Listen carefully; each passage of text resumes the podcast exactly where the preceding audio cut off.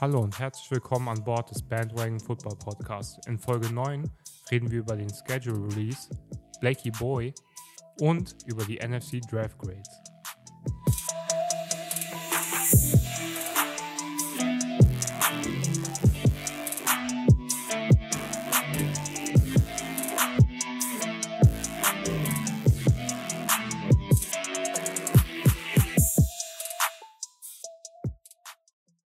Letzte Woche haben wir die AFC Draft Grades besprochen. Es war eine Woche nach dem Draft, jetzt schon zwei Wochen nach dem Draft.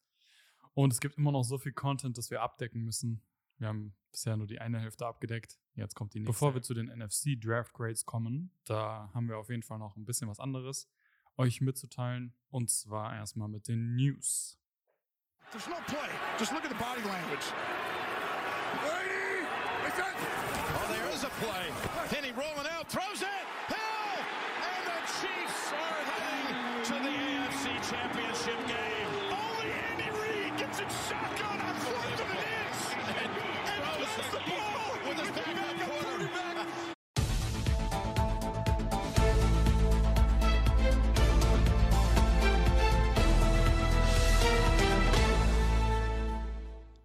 Sogar mit einer sehr interessanten News fangen wir jetzt direkt an. Die Jacksonville Jaguars haben nämlich Tim Tebow gesigned. Für viele NFL-Fans wird er wahrscheinlich immer noch ein Begriff sein. Tim Tebow hat, ich glaube, das letzte Mal vor sechs, fünf, sechs Jahren in der NFL gespielt. Schon ein Weilchen her. Ja. Damals noch als Quarterback und jetzt haben die Jacksonville Jaguars ihn als Tight End gesigned. Interessant ist natürlich die Connection zu Urban Meyer. Urban Meyer war Head Coach von den Florida Gators, als Tim Tebow da seine erfolgreiche Zeit hatte. Und die beiden haben bis heute auch noch ein sehr enges Verhältnis zueinander. Und jetzt hat ihn Urban Meyer zu den Jaguars gebracht und ihm dort einen Einjahresvertrag gegeben. Ich bin auf jeden Fall gespannt, wie dieses Signing sich dann auswirkt. Viele haben auch ein bisschen gegen dieses Signing gehatet und gesagt, es ist ein schlechtes war. Ich fand es eigentlich gar nicht mal so schlimm. Es ist ein Einjahresvertrag. Er wird wahrscheinlich Veteran Minimum bekommen. Ich glaube nicht, dass er jetzt da seine 10, 20 Millionen bekommt. Also auch nicht viel Geld. Und die Jaguars haben sowieso Cap Space en masse. Und ich glaube auch, dass Tim Tebow für das Locker Room in Jacksonville eine sehr interessante und auch eine gute Rolle spielen wird. Vor allem für Trevor Lawrence vielleicht gut als junger Quarterback. Tim Tebow, alle, die Tim Tebow kennen, raven immer über seinen Charakter. Er ist ein sehr ähm, christlicher Mensch, kann man so sagen. Und er ist einfach auch ein sehr toller Mensch. Also ich habe noch nie was Negatives über Tim Tebow gehört, außer über seine Throwing Motion, die wir jetzt wahrscheinlich nicht mehr so oft sehen werden. Und ich fände es auch ganz cool, vielleicht, wenn die Jaguars ihn so als Taysom Hill Rolle einsetzen. Vielleicht könnte er da sogar ein bisschen Erfolg haben. Also ich finde es jetzt nicht so schlimm. Also auf Social Media hat man ja schon von einigen Spielern gesehen, dass sie sich darauf freuen, die Jacksonville Jaguars dann auseinanderzunehmen, nur wegen dieses Signing. Und auch Des Bryant hat sich ja sehr kritisch geäußert. Aber ich sehe das eigentlich auch nicht ganz so kritisch. Erstens ist Tim Tebow halt älter und der hat die Connections zu dem neuen Head Coach der Jacksonville Jaguars, wie du schon gesagt hast. Und man kann nicht von vornherein davon ausgehen, dass der da auf jeden Fall auch startet. Also er ist halt älter und der muss sich da genauso beweisen wie irgendwelche anderen Spieler. Und Position of Need ist halt nun mal Thailand und da probieren die Jacksonville Jaguars jetzt einfach, da ihren Mann auch so ein Stück weit zu finden. Und wenn Tim Tebow da auch gut fürs Lockerroom ist, dann ist es auch sehr viel wert. Und zweitens ist es jetzt auch nicht so, als wären die Spieler, die jetzt auch nicht lange nicht gespielt haben, als wären die jetzt unbedingt besser so. Also Des Bryant, der hat auch seit längerem keine richtige Season mehr gespielt. Und Colin Kaepernick, okay, da sind noch ganz andere Sachen äh, am Werk, da wollen wir jetzt nicht näher drauf eingehen, aber der hat auch ewig nicht mehr gespielt und nur weil die jetzt nicht gesigned sind, heißt es jetzt, muss es jetzt nicht irgendwas krasses implizieren oder sowas. Es ist einfach die Connection. Das passt in das Team-Need und also ich sehe da, sehe da jetzt auch nichts ähm, Vorwurfsvolles dabei. Ich würde sagen, wir machen dann direkt mit dem nächsten Signing weiter auch ein alter Jacksonville Jaguar, nämlich Blakey Boy, wie vorhin schon angekündigt. Wir meinen natürlich Blake Bortles, Jaguars Legende und hat sie sogar damals fast äh, in den Super Bowl gebracht. Die waren im Championship Game, oder? Ja, und. Oder Divisional Round. und hätten die Patriots da, das war Championship Game gegen die Patriots und Ach ja. da gab es diesen einen Fumble, wo sie gesagt haben, Miles Jack wurde schon berührt und er hat ihn dann für den Touchdown returned. Ah, Das war eine geile Season. Äh, und vielleicht hätten sie da sogar gewonnen. Es war echt knapp. Haben auf jeden Fall die Steelers rausgehauen. Das Mhm. weiß ich noch. Ja, das war geil. Auf, auf jeden Fall kommt er jetzt wieder zu einem Contender, nämlich zu den Green Bay Packers, die, ähm, wie in der letzten Folge schon besprochen, vielleicht ein Need auf der Quarterback-Position haben. Ich meine, sie haben Jordan Love letztes Jahr gedraftet, aber Aaron Rodgers wohl auf seinem Weg aus Green Bay. Zumindest würde ihm das so passen. Und sie signen damit einen Veteran Quarterback, der jetzt vielleicht nicht der beste ist, aber auf jeden Fall schon mal NFL-Erfahrung als Starter gesammelt hat und vielleicht mit einem guten Team um sich rum könnte da was gehen in Green Bay und sie gewinnen mal wieder einen Super Bowl. Endlich mal wieder ein guter Quarterback Green Bay. Endlich mal wieder ein guter Quarterback. Ja, das wäre aber was. Nein, Quatsch. Natürlich Aaron Rodgers. Wir wissen beide, das ist ja einer der besten und talentiertesten Quarterbacks. Einer der besten, muss man Also er ist nicht der beste, will ich mal ganz kurz hier dazu sagen. Wir hatten schon einige Diskussionen mit ein paar Green Bay Packers-Fans auf jeden Fall, aber ähm, deswegen sind wir komplett unbiased hier auch, was das angeht. Aber naja, auf jeden Fall Black Bortles. Ähm, ja, keine Ahnung, was man jetzt zu diesem Signing sagen soll. Ich als Außenstehender finde ich, wirkt es halt so ein bisschen, als würde sich Green Bay schon Gedanken machen um die Quarterback-Zukunft. Wie das mit Aaron Rodgers aussieht, ja, keine Ahnung, wie es da weitergeht. Ist alles immer noch so ein bisschen in den Stern geschrieben. Und Jordan da gab es die Woche irgendwie so ein Trainingsvideo, habe ich gesehen, wo der einen Wide Open, wirklich easy Throw misst. Vielleicht machen die sich einfach ein bisschen Sorgen in Green Bay, aber wer weiß, ich meine, Quarterback Depth ist natürlich auch nicht schlecht, vor allem wenn du dir wirklich vielleicht ein bisschen Sorgen machst, dass dein Star Quarterback nicht mehr die nächste Saison bei dir spielen könnte. Auch wenn, ja, jetzt Black Bortles halt auch nicht so wirklich ähm, der beste Ersatz wäre, sage ich mal. Aber wer weiß. Ja, vielleicht wenigstens ist er dann vielleicht ein bisschen besser als Jordan Love. Er hat halt diese NFL-Erfahrung als Starter schon, Das hat stimmt. auch sogar schon in den Playoffs gespielt. zu sagen, ist besser als Jordan Love, weiß man jetzt auch nicht so ganz, weil ich meine, Jordan Love hat jetzt auch bisher noch nichts gespielt. So. Das stimmt, ja. Man kann gespannt bleiben auf jeden Fall, wie sich diese Situation in Green Bay entwickelt. Wie du schon eben gesagt hast, ich glaube, die äh, Packers haben da auf jeden Fall ein bisschen Angst, dass es mit den ganzen Gerüchten mit Aaron Rodgers wirklich so stimmt. Ich, sie wissen es wahrscheinlich auch ein bisschen besser. Sie haben ja da direkte Informationen. Sie haben ja auch ganz viele Executives direkt nach Green Bay geschickt oder zu Aaron Rodgers, um dort mit ihm zu reden. Also haben sie wahrscheinlich auch schon mit ihm Kontakt gehabt und wissen da genauer seine Meinung. Er hat sich ja selber noch gar nicht zu dem Ganzen geäußert. Alles, was wir bis jetzt gehört haben, war ja so ein bisschen Hearsay. Ich bin auch gespannt, wann er sich das erste Mal äußert, ehrlich gesagt. Oder ob er überhaupt was dazu sagt, wann er was sagt. Er hat noch ein bisschen Zeit, aber ja, früher oder später muss das irgendwie weitergehen in der Geschichte. Aber naja, wie auch immer es weitergeht, ihr wisst Bescheid. Beim Bandwagon Football Podcast hört ihr es zuerst.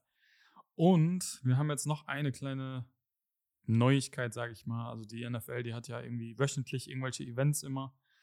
Und mittlerweile wird sogar sowas Triviales, sage ich mal, wie der Schedule Release ähm, zu einem Großevent in der NFL.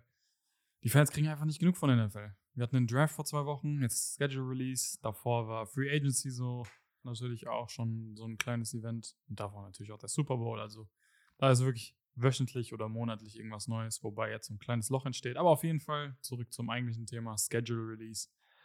Wir haben es auf Instagram, auf unserer Instagram-Seite at Bandwagon Football Podcast schon mal angeteased. Die NFL hat letzte Nacht, also wir nehmen heute an einem Donnerstag auf und in der Nacht jetzt vom Mittwoch auf Donnerstag hat die NFL den Schedule der 2021 Regular Season released. Und um ehrlich zu sein, wir haben uns noch nicht wirklich jedes Matchup angeguckt, aber wir können auf jeden Fall ein paar Matchups herausstellen, die wir euch gerne näher präsentieren würden und da so ein bisschen was zu sagen würden. Fangen wir doch mal an mit Woche 1. Da haben wir schon mal die Browns gegen die Chiefs. Ein sehr, sehr spannendes Matchup. AFC Divisional Round Rematch. Also letztes Jahr, da haben die sich in den Playoffs getroffen. Und das Spiel war super spannend. Da ist ja Patrick Mahomes rausgegangen, wenn ich mich recht erinnere auch. Und die Browns haben es aber trotzdem leider nicht Wobei ganz geschafft. rausgegangen ist da das falsche Ja. Wort. Also der konnte Der- kaum der, noch der, gehen. Der konnte nicht mehr laufen, ja. Also die Browns haben ihn da schon. Auf jeden Fall, es war ein spannendes Matchup, war auch knapp 22 zu 17 oder irgend sowas, meine ich. Anything is possible. Chad Henney Chad kam dann Henne. rein und hat diesen Fourth and One zu Tyreek Hill converted. Oh ja, das stimmt, das war spannend. Ja. Ein Ähm, legendäres Playoff-Spiel auf jeden Fall. Es war echt ein gutes Playoff-Spiel, nachdem die Browns auch überraschend die Pittsburgh Steelers überwältigt haben. An- Das kann man eigentlich fast gar nicht anders sagen. Und das ist Rematch in Woche 1, wird spannend zu sehen, weil vor allem, ja, es wird schwer auch für die Browns im Arrowhead Stadium. Die Chiefs dann nämlich im September, also in den ersten zwei, drei Wochen der Saison, so gut wie unschlagbar. Also Patrick Mahomes hat mit Andy Reid im September eine Serie von 10 U- 10-0 und 32 zu 0 Touchdowns. Also die sind da einfach pff, überragend. Das ist natürlich jetzt nicht in einer Saison, sondern in mehreren, seitdem die halt zusammenspielen. Aber im September sind die fast unschlagbar. Dazu kommt noch, dass Andy Reid auch, soweit ich weiß, ungeschlagen ist, wenn er von der Bye Week kommt. Und Woche 1 ist ja fast so ein bisschen wie eine Bye Week. Man hat halt viel Zeit, sich auf den Gegner vorzubereiten. Deswegen wird es schon mal ein schweres Spiel für die Browns. Aber andererseits sind die Browns auch wahrscheinlich besser als letztes Jahr, also zumindest auf dem Papier. Deswegen kann es auch ein ganz anderes Spiel einfach sein. Das Ding ist halt, dass die Browns viel Umschwung in dieser Offseason hatten, vor allem was die Defense angeht. Sie waren ja sehr schlecht letztes Jahr in der Defense, auch in dem Spiel gegen Kansas City, haben jetzt aber viele neue Spieler geholt, was ja in- an sich gut ist, aber in Woche 1 ist dann halt so ein bisschen, okay, die spielen das erste Mal alle zusammen. Vielleicht klappt es dann noch nicht so, wie es vielleicht in Woche 10 geklappt hätte. Da wäre das Matchup meiner Meinung nach ein bisschen spannender.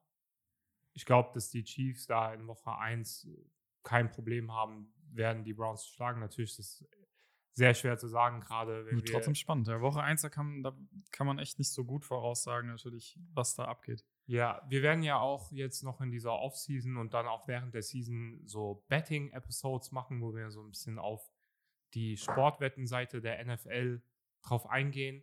Und ich weiß noch ganz genau, letztes Jahr, da habe ich Woche 1 getippt. Ja, ich weiß, sehr dumm von mir, aber da habe ich zum Beispiel auf die Jacksonville Jaguars, die davor ihr ganzes Team so mäßig verkauft haben, Die waren ziemlich leer Ende. gegen die Colts gespielt und je, das war so das sicherste Spiel überhaupt. Hm, Und da haben die Jaguars gewonnen. Das war ihr einzigster Sieg letztes Jahr. Den haben sie dann Woche 1 geholt gegen die Colts. Und auch das Washington Football Team, was da vor der Season eigentlich als krasser Underdog galt, haben da die Eagles besiegt. Also Woche 1 immer so ein bisschen wild. Das, ähm, da kann alles passieren. da kann alles passieren. Und ja, zu anderen Week One Games. Natürlich der Season Opener, ganz wichtig. Thursday Night, Dallas Cowboys gegen die Tampa Bay Buccaneers. Ja, da hat die NFL, Das machen die schon gut. das haben die ganz schlau gemacht, haben sich da Americas Team, das fast größte Team Ja, der NFL überhaupt mit ihrem Market, Die die, Dallas Marke. Cowboys, haben die sich ausgesucht, um da gegen die Tampa Bay Buccaneers Das, momentan beste Team. das momentan beste Team und den amtierenden Super Bowl Champion zu spielen. Die spielen dann in Tampa Bay, was natürlich ganz klassisch als Super Bowl Gewinner darfst du dann auch zu Hause spielen. Auch witzig, das letzte Spiel letztes Jahr war in Tampa Bay und das erste Spiel nächstes Jahr ist dann auch in Tampa Bay. Und dann wird es für mich ganz spannend sein, äh, zu sehen, wie sich Dak jetzt erholt hat von seiner krassen Verletzung. Und diese Dallas Cowboys Offense, wenn man die auf dem Papier anschaut, ist auch eine sehr gute. Und die dann gegen diese Buccaneers Defense, die im Super Bowl natürlich Lights Out gegen Patrick Mahomes gespielt hat, verspricht auf jeden Fall ein sehr interessantes Matchup. Wir als Giants-Fans hoffen dann natürlich auf ein äh, gutes Ergebnis da am Thursday Night. Aber ich glaube, das Spiel allein wird für sehr viel Aufmerksamkeit sorgen und verspricht auch sehr viel. Es wird auf jeden Fall gute Einschaltquoten geben, das stimmt. Dann haben wir noch ein paar Playoff-Matchups vom letzten Jahr oder zumindest von Playoff-Teams. Die Packers spielen gegen die Saints, also NFC First Seed gegen den Second Seed. Da ist natürlich ganz interessant zu sehen, wir haben vorhin darüber gesprochen, wird Aaron Rodgers überhaupt der Quarterback von den Green Bay Packers sein und dann, wer wird der Quarterback von den Saints sein?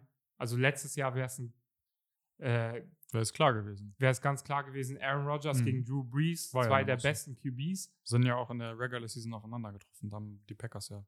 Ja. Das und jetzt zwei äh, ganz große Fragezeichen auf der wichtigsten Position.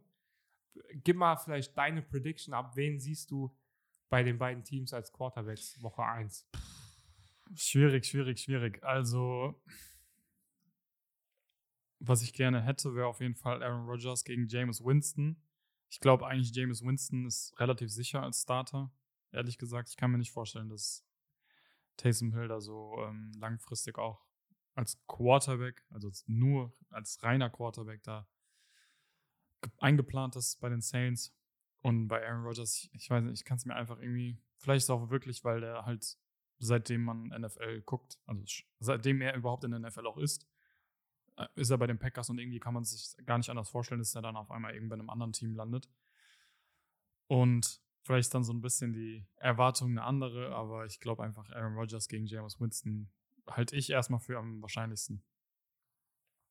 Ja, ich eigentlich auch. Ich gebe jetzt trotzdem eine andere Prediction ab, einfach um äh, unseren Freund Niklas ein bisschen zu ärgern. Ich sage Blake Bortles gegen Taysom Hill. Week 1 Matchup, Packers Kings. Spannend, ähm, ja. äh, Das ist das, was die Fans sehen wollen. Blakey Boy. schön um noch das Abendspiel. Ne? Ja, naja. Auf jeden Fall, was ist denn jetzt das andere Playoff-Matchup noch? Steelers gegen die Bills. Ich weiß jetzt gar nicht, Ah. ob sie in den Playoffs gegeneinander gespielt haben. Ähm, nee, die Steelers sind direkt gegen Nee, die waren. Seed, ja, die waren, äh, die Bills waren Seed 2 und die Steelers Seed 3, aber ich weiß, dass die in der Regular Season auch gegeneinander gespielt haben und Ja. da ging es nämlich um genau diesen Seed. Das war relativ am Ende auch. Oder Mid-Season so ungefähr. Ähm, da haben die gegeneinander gespielt, da haben die Bills dann gewonnen. Das war so ein bisschen der Anfang vom Ende für die Steelers-Season, da wo dann quasi, ja, die, äh, wo sie, wo sie dann nur vier Wins aus den letzten fünf Spielen geholt haben. Und ich meine, da waren die Bills dann auch dabei. Und deswegen wird es auch spannend zu sehen. Da gibt es natürlich auch ganz viele Narrative, die, die wir da verfolgen. Wie können die Steelers irgendwie ihre, ihren Erfolg der, oder ihren ja, anfänglichen Erfolg der letzten Saison wiederholen und da auch 11 and 0 wieder gehen? Das wird natürlich gegen die Bills ein bisschen schwieriger. Andererseits, wie entwickelt sich Josh Allen weiter? Und ähm, er ist schon auf einem sehr hohen Niveau, aber ist da vielleicht noch irgendwie Luft nach oben? Ich kann es mir bei ihm sehr gut vorstellen. Er ist wirklich ein sehr talentierter Quarterback auch. Und generell, wie entwickelt sich dieses Bills AFC Championship Team auch weiter? Es wird echt spannend zu sehen. Für die Steelers wird es sehr schwer. Gestern kam auch dieses Schedule Ranking raus, wo immer gesagt wird, wer hat das härteste Schedule, wer Mhm. hat das einfachste. Und die Steelers haben das allerschwerste Schedule von allen Teams. Und letztes Jahr hatten sie eins der einfachsten Schedules, was man dann auch an ihrem Rekord so ein bisschen gesehen hat. Wird schwierig auf jeden Fall. Das wird eine sehr, sehr schwierige äh, Saison für Steelers-Fans. Letzte Woche hatten wir ja auch unsere AFC Draft Grades und ich war da auch nicht so ein Fan von ihrem Draft. Mhm. Ja, aber ich meine, im Endeffekt ist es auch spannend zu sehen, wie die Rookies da dann ähm, performen. Und nochmal auch im Hinblick dann auf die Playoffs, falls die Steelers irgendwie in Erfolg halt wiederholen können, in die Playoffs zu kommen, dann hat es ja, denke ich, schon auch Playoff-Implikationen, dieses Spiel.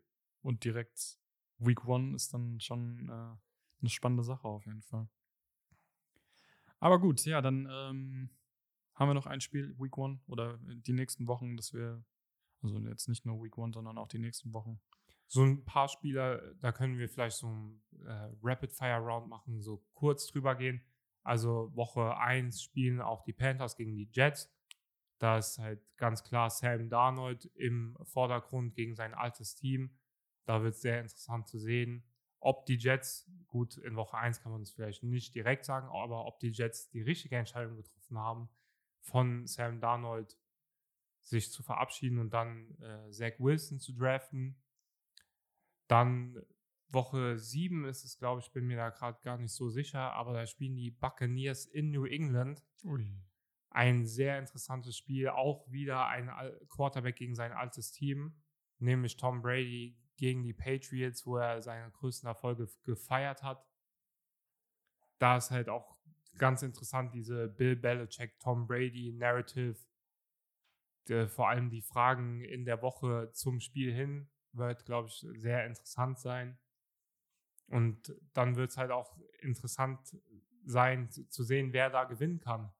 Auch ein Quarterback, der zurückkehrt, sag, nee, der kehrt nicht zurück, aber ein Quarterback, gegen, der gegen sein altes Team spielt, ist Matthew Stafford. In Woche 7, da spielt er mit den LA Rams gegen sein ehemaliges Team, die Detroit Lions.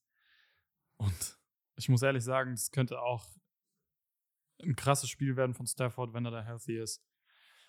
Bei den Rams, äh, die wurden, da gab es ja diesen Trade mit Jared Goff und den First-Round-Picks und dann Stafford zu LA.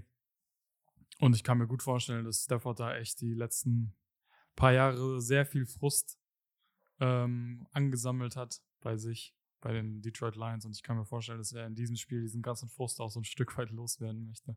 Was man auch nicht vergessen darf, ist, er hat jahrelang gegen die Spieler in der Defense gespielt. Gut, da gibt es sicher einige Veränderungen, aber er kennt die Spieler trotzdem, er kennt die Schwächen, kennt Mhm. die Stärken und die wird er da, denke ich, schamlos ausnutzen. Ja, aber, Aber auf der anderen Seite Jared auch Goff Jared Goff gegen die Rams. Der kennt die Offense halt in- und auswendig auch so. Ja, Sollte er zumindest. wobei die Defense von den Rams, äh, zum Beispiel ein Aaron Donald oder ein Jalen Ramsey, die haben halt nicht viele Schwächen, die du da ausnutzen kannst. Mhm. Wird trotzdem ein sehr interessantes Spiel sein. Ich glaube, äh, beide Quarterbacks werden da auch hoch motiviert sein. Und da auch wieder einfach ein Hut ab an die Schedule Makers von der NFL. Die wissen da wirklich, was die machen. Die wissen, was die machen, auf jeden Fall. Vor allem auch, wie sie das Ganze jetzt aufgebaut haben mit dem Schedule Release Day. Das hat Mhm. in den Jahren davor eigentlich keinen gejuckt. ist einfach so, ein Event geworden. Und jetzt haben sie daraus ein Event gemacht, was auch wirklich gut angekommen ist, wo man gestern den ganzen Abend drüber geredet hat.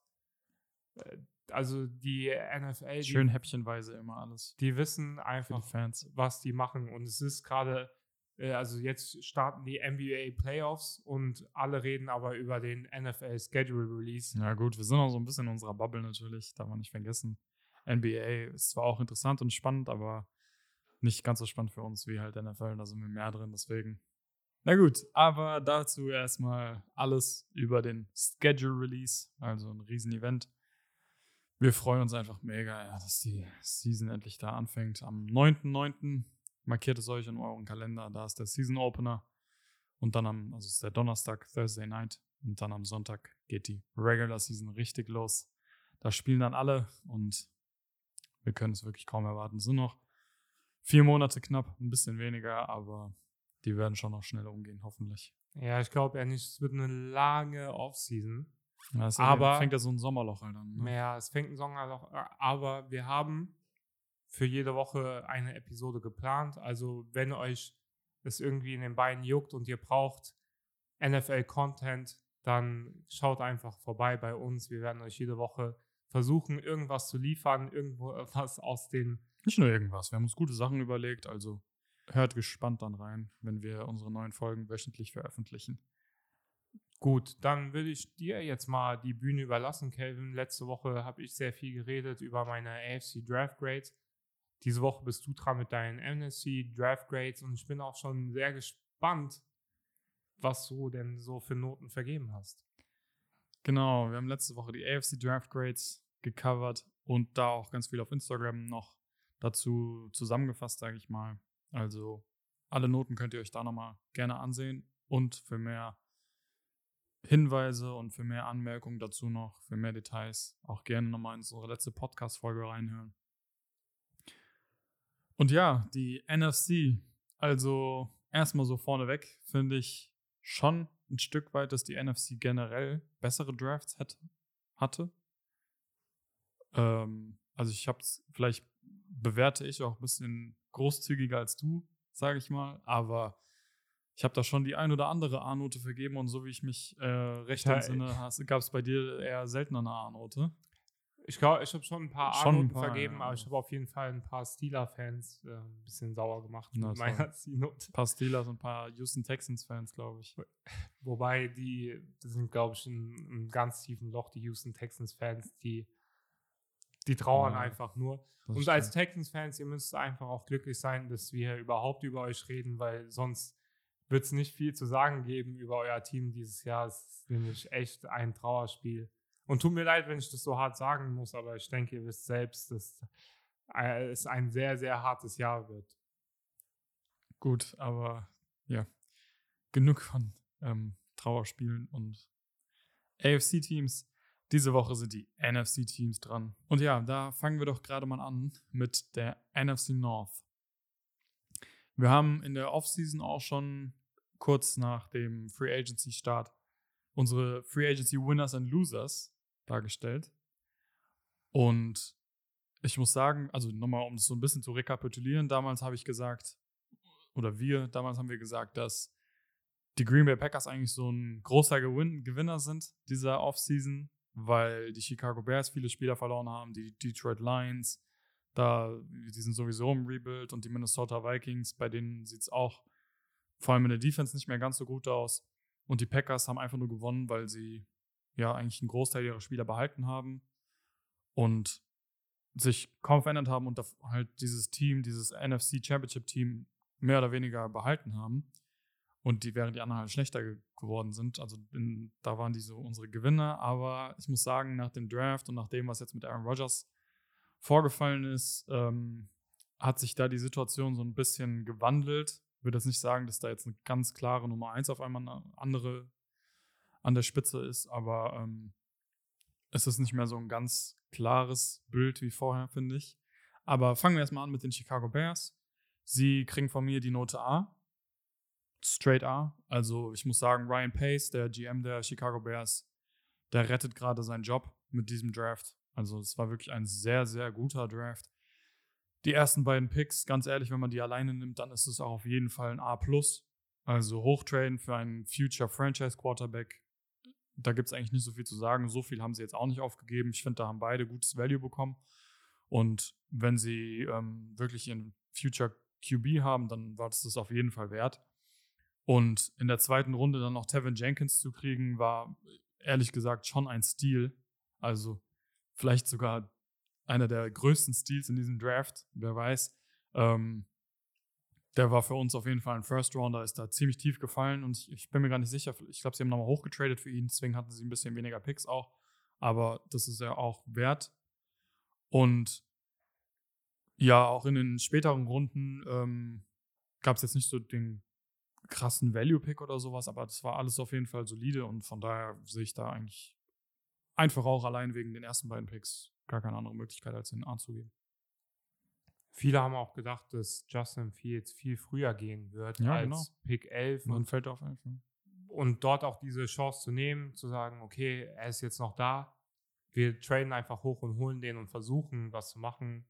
Du sagst auch, Ryan Pace rettet sich damit sozusagen den Job auch für Matt Nagy ist, glaube ich, sehr wichtig, da den Quarterback zu bekommen. Er wurde ja so ein bisschen als QB-Whisperer geholt, da unter mhm. Andy Reid mit Patrick Mahomes auch einen sehr guten Job gemacht oder mit Alex Smith auch. Und ja, jetzt mit äh, Mitchell Trubisky lief es ja nicht sehr toll, kann man so sagen. Jetzt haben sie nochmal die Chance mit Justin Fields und haben damit ihre Verträge fast so ein bisschen verlängert. Es wird auch interessant äh, sein zu sehen, ob sie Justin Fields jetzt Woche 1 direkt starten lassen. Ich glaube, für ihre Jobs wäre es vielleicht sogar ein bisschen besser, damit zu warten, Andy Dalton spielen zu lassen und zu sagen, okay, wir wollen äh, Justin Fields jetzt ein bisschen äh, besser werden lassen, ein bisschen lernen unter mhm. einem Veteran QB. Weil solange Justin Fields nicht spielt, kann der Chef ja nicht sagen, okay, Justin Fields ist jetzt äh, ein Bust und damit seid ihr gefeuert, weil ihr habt den ja gedraftet. Wenn Justin Fields jetzt nächstes Jahr spielt und dann doch nicht so gut spielt, dann sind sie halt direkt gefeuert. So. Ja, aber andererseits muss man da auch sagen, also so gut der Draft jetzt halt war, so viel Druck ist auch ein Stück weit auf den, vor allem auf Matt Nagy, weil auch wenn es jetzt ein junger Quarterback ist und so, aber es könnte schon echt schwierig werden, wenn die da nicht auch gut vorankommen, weil die haben jetzt nächstes Jahr einen First Rounder ja aufgegeben. Das heißt, da werden sie auf jeden Fall nicht picken in der ersten Runde, es sei denn, sie traden nochmal irgendwie hoch oder sowas. Aber ich kann mir auch echt vorstellen, dass da jetzt auch schon so ein Stück weit die Pistole auf deren Brust ist. Das sagen wir gerne. Das sagen wir gerne, aber Pistole ja, NFL, ist halt, ist, NFL ist halt ein Business und wenn du da nicht ablieferst, dann bist du auch schnell wieder weg. Also das Eine Sache, die ich nicht so verstanden habe, war, sie haben nach dem Draft dann Charles Leno Jr. Mhm. released, ihren Left Tackle. Gut, Tevin Jenkins war Right Tackle, du könntest ihn jetzt einfach auf Left Tackle stellen. Glaube ich, könnte auch ganz gut funktionieren. Aber ich fand, Charles Leno war ein sehr solider Spieler und ich verstehe eigentlich nicht genau, warum sie ihn released haben. Ja, ich weiß es vielleicht wegen Cap Space oder sowas. Ich weiß es jetzt auch nicht so genau, aber ja, das war so ein. Aber da hätte man vielleicht irgendwann, also ihn direkt so zu releasen, fand ich irgendwie ein bisschen blöd, vor allem Ja. weil ihre Line auf den anderen Positionen jetzt auch nicht so gut ist. Vielleicht hätte man da einfach irgendwie rumbasteln können, anstatt Mhm. ihn direkt zu cutten. Der Move hat mir jetzt nicht gefallen, aber es ist ja auch unabhängig vom Draft. Den Draft fand ich eigentlich sehr solide. Ja. Und um auf eine andere O-Line auch zu sprechen zu kommen, die Detroit Lions, die haben ja Penny Sewell in der ersten Runde gedraftet. War eigentlich auch fast schon Stil, muss man sagen. Also ich, bei sechs oder sieben, da ist er hingefallen, wo er doch davor noch ähm, in den Top 4, Top 5 auf jeden Fall fast überall gegangen ist. Und ich erinnere mich noch auf, auf jeden Fall an das Video dann äh, des Front Office, das da in dem Draft Room sitzt und sich da übertrieben freut und man denkt so, Wow! wow, und man denkt sich so, wen haben die denn gedraftet? Das ist so, dass sie sich da so krass freuen. Und dann kommt raus Penny Sewell und man dachte erst so, okay, O-Liner ist jetzt halt ein bisschen langweiliger Draft-Pick, aber ich meine, get a boy. Ähm, ja, auf jeden Fall, deren O-Line ist jetzt eine der besseren. Muss man einfach mal sagen. Sie haben ja auch Frank, Frank Ragnow resigned, ähm, einen der besten Center eigentlich in der NFL. Sie haben jetzt Penny Sewell, Left Tackle. Okay, der ist jetzt leider für die Rookie Minicamps verletzt äh, oder nicht verletzt. Der hat, äh, wurde positiv auf Corona getestet, aber das spielt keine Rolle in meiner Draft Grade. Und trotz alledem haben sie eine A- bekommen von mir. Also auch ein sehr guter Draft. Und das neue Front Office, die, die Detroit Lions sind ja in einem kompletten Rebuild. Das neue Front Office, finde ich, zeigt einfach so den richtigen Weg in die Zukunft. Also, das waren alles sehr stabile Picks und sie zeigen auch ähm, mit ihren Picks, welche Richtung sie überhaupt einschlagen wollen, weil sie haben jetzt einen All in der ersten Runde gedraftet, in den nächsten Runden, sie haben, ich glaube, drei Defensive Linemen auch gedraftet.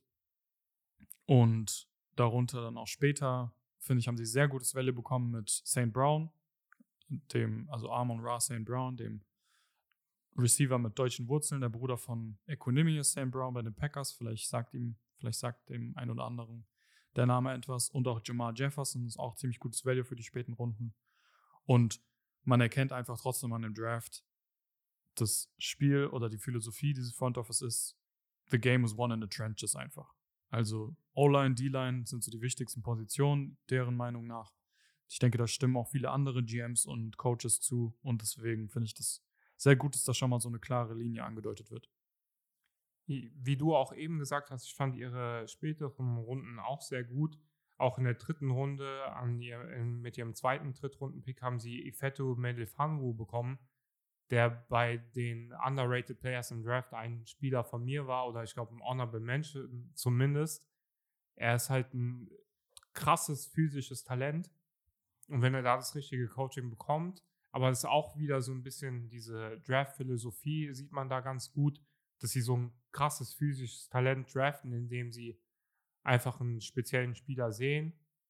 Auch Amon Russell Brown fand ich einen sehr, sehr guten Pick. Ich glaube, er könnte so ein Juju Smith-Schuster-esque Spieler sein. Juju ist jetzt auch nicht, außer seinen Tänze, ist er jetzt nicht der flashiest Wide Receiver in der NFL, was seine Plays angeht, aber er macht seine Catches, macht seine First Downs. Und Amon Ra könnte dann sehr solider Receiver für die Lions sein auf einer Position, die eher dünn besät ist. Das war vielleicht mein einziger, mein einziger negativer Punkt, dass sie da vielleicht nicht früher schon Receiver gedraftet haben. Aber die Spieler, die sie da vorgenommen haben, fand ich alle sehr gut, auch mit gutem Value. Auch Penny Sewell bei sieben zu bekommen, damit hätte vor dem Draft vielleicht keiner gerechnet. Vielleicht waren sie auch deswegen so ecstatic über diesen Draft-Pick. Alles in allem ein sehr guter Draft von den Lions und auch wie du schon gesagt hast, das geht auf jeden Fall in eine gute Richtung. Okay, dann kommen wir zu dem Team of the Hour, den Green Bay Packers. Leider hatten sie meiner Meinung nach den schlechtesten Draft in dieser Division. Trotzdem kein absolut schlechter Draft, aber der schlechteste in dieser Division auf jeden Fall. Von mir haben sie eine C-Note bekommen. Ähm, wie gesagt, an sich kein schlechter Draft. C ist ja eigentlich eine solide Note, also es wäre eine 3. ist okay. Vor allem fand ich den Pick Amari Rogers sehr stabil. Ich bin mir gerade nicht genau sicher, aber zweite, nee, zweite Runde nicht, aber dritte Runde meine ich. Ja, dritte Runde. Dritte Runde haben sie ihn gedraftet, genau. Finde ich einen sehr stabilen Pick. Könnte echt ein richtig guter Spieler werden. Und ja, andererseits finde ich schon ein Stück weit auch Reaches dabei gewesen, muss man irgendwie sagen. Also, ich fand jetzt zum Beispiel Center Josh Myers, finde ich jetzt nicht so stabil. Also finde ich jetzt nicht so solide. Ich finde ihn eigentlich ganz okay. Das Problem war halt, dass Creed Humphrey zu dem Zeitpunkt ja. auf dem Board war, der Und Creed Humphrey ist für halt, uns ein viel besserer Center gewesen wäre. Creed Humphrey ist halt im Gegensatz zu ihm wirklich ein ultraathletischer Center auch. Also Josh Myers ist, ja, den kannst du eigentlich vergessen, irgendwie, wenn du den Downfield oder sowas schicken willst. Also da kannst du dann theoretisch auch einen Stein hinstellen oder sowas. Aber man muss da vielleicht auch so ein bisschen auf das Scheme gucken. Vielleicht klar, passt er gut in dieses Running. Genau, Scheme. ich sage auch gleich noch was dazu. Also ähm, keine Sorge. Scheme wird es natürlich immer, das kann man nicht so genau sehen, aber ähm, oder evaluaten, aber das ist, spielt auf jeden Fall auch eine große Rolle aber generell vom Talent her jetzt nicht so die besten Spieler teilweise gepickt. Eric Stoltz ist ein guter Fit, denke ich, in Green Bay. Aber ich sehe da eher so ein bisschen Devel Developmental Cornerback auch und keine Ahnung, ob der direkt mit Kevin King auch competen könnte. Gilt abzuwarten. Ähm, viele haben Eric Stokes auch nicht als den besten Cornerback gehabt im Roster der G von Georgia. Da war dann ähm, Tyson Campbell, glaube ich. Der war dann teilweise in, in manchen Draftboards vor Eric Stokes. Also da könnte man vielleicht auch sagen, dass er nicht mal der beste Cornerback available war. Auf jeden Fall, was ich nochmal zum Green Bay Draft sagen kann, ist, dass sie eines der wenigen Teams sind, die Benefit of the Doubt von mir kriegen. Weil sie haben in den letzten Jahren auch viele, viele Late-Round-Picks am zweiten Tag, am dritten Tag gehabt, die einfach mega eingeschlagen sind. Also Green Bay kann schon echt ganz gut ihre Spieler entwickeln und sehen da vielleicht auch andere Dinge, die andere GMs nicht sehen in ihren Spielern. Deswegen kriegen sie das Benefit of the Doubt von mir. Aber auf dem Papier finde ich ein eher schwächerer Draft trotzdem. Vor allem die Aaron Rodgers News, die dann passend mit dem Draft rausgekommen ist, die hat natürlich alle Euphorie, die da besteht, irgendwie so ein bisschen gedämpft. Ich meine, hätten sie jetzt Eric Stokes und Josh Myers, Mari Rogers alle gedraftet und dahinter wäre ein Aaron Rodgers, der auf jeden Fall bei den Green Bay Packers spielt. Vielleicht würde man den Draft dann ein bisschen anders betrachten. Aber so ist es halt. Ich glaube, man kann sich da im Moment über nicht sehr viel freuen in Green Bay, weil diese graue Wolke einfach über einem ist. An sich, ich fand Eric Stokes war ein ganz solider Pick. Man hat halt in diesem Championship-Game einfach gesehen, dass sie einen zweiten guten Corner brauchen. Auf der anderen Seite von Jair Alexander. Auch Josh Myers, ja, Creed Humphrey wäre da vielleicht der bessere Pick gewesen. Aber vielleicht ist das auch so ein bisschen scheme-abhängig. Amari Rogers fand ich einen guten Pick. Aber alles in allem einfach nicht sehr überzeugend, nicht sehr überragend. Deswegen finde ich sie auch angemessen. Das letzte Team in der NFC North, das sind die Minnesota Vikings. Die kriegen von mir auch eine A-Note. Also die fast Bestnote A plus wäre noch besser, aber Minnesota Vikings auf jeden Fall einer der besten Drafts, auch meiner Meinung nach. Erstmal in der ersten Runde, ja, ein überragender Trade. Die sind ja runtergetradet auf Pick 23 von Pick 14, soweit ich weiß. Also schon ein Stück runter. Aber da dann halt trotzdem noch Christian Darisaw zu bekommen, ist einfach echt überragend. Also klar, da spielt auch so ein Glück, ein Stück weit Glück mit rein, aber ist echt überragend. Und das macht den Pick noch umso besser, weil Christian Darisaw wäre auch bei 14 zu denen gegangen. Und da, dass sie da noch so ein paar Picks rausgeholt haben, war natürlich, ja, überragend.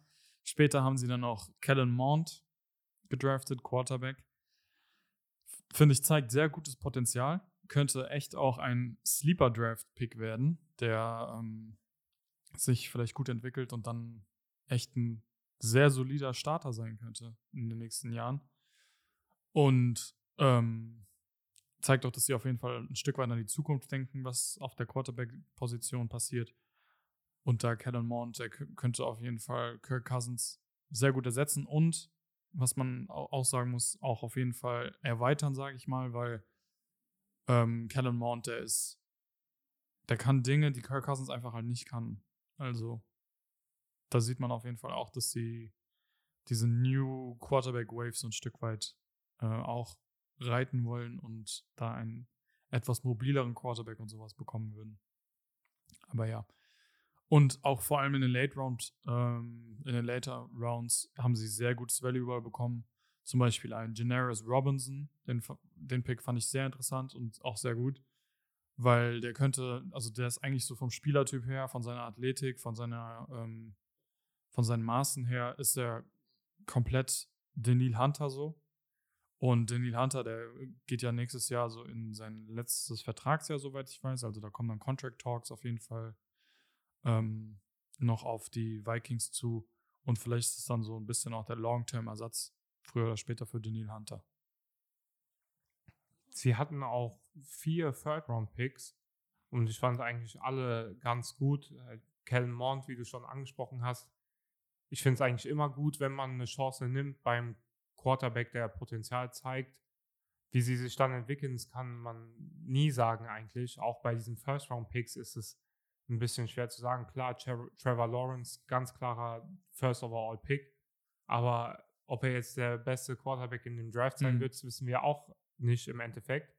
Deswegen mag ich den Pick. Chaz, Chaz Surratt hat sehr viel Potenzial gezeigt. Wyatt Davis mag ich auch. Mit Wyatt Davis und Christian Derisaw haben die dann nochmal so ein bisschen ihre O-Line gefestigt, die jetzt nicht terrible war letztes Jahr, aber auch keine gute O-Line. Und man hat auch immer gemerkt, wenn Kirk Cousins dann Pressure bekommt, dann sieht er schnell sehr schlecht aus. Ich glaube, Justin De Jefferson hat die Woche da auch ein paar Kommentare zu Kirk Cousins abgelassen, die ich als sein Teammate vielleicht unterlassen hätte. Und da war auch so ein bisschen was so, ja, Joe Burrow äh, fand es nicht schlimm, wenn er gehittet wurde so mit dem Auge rüber auf Kirk Cousins, dass er das wohl anders sieht.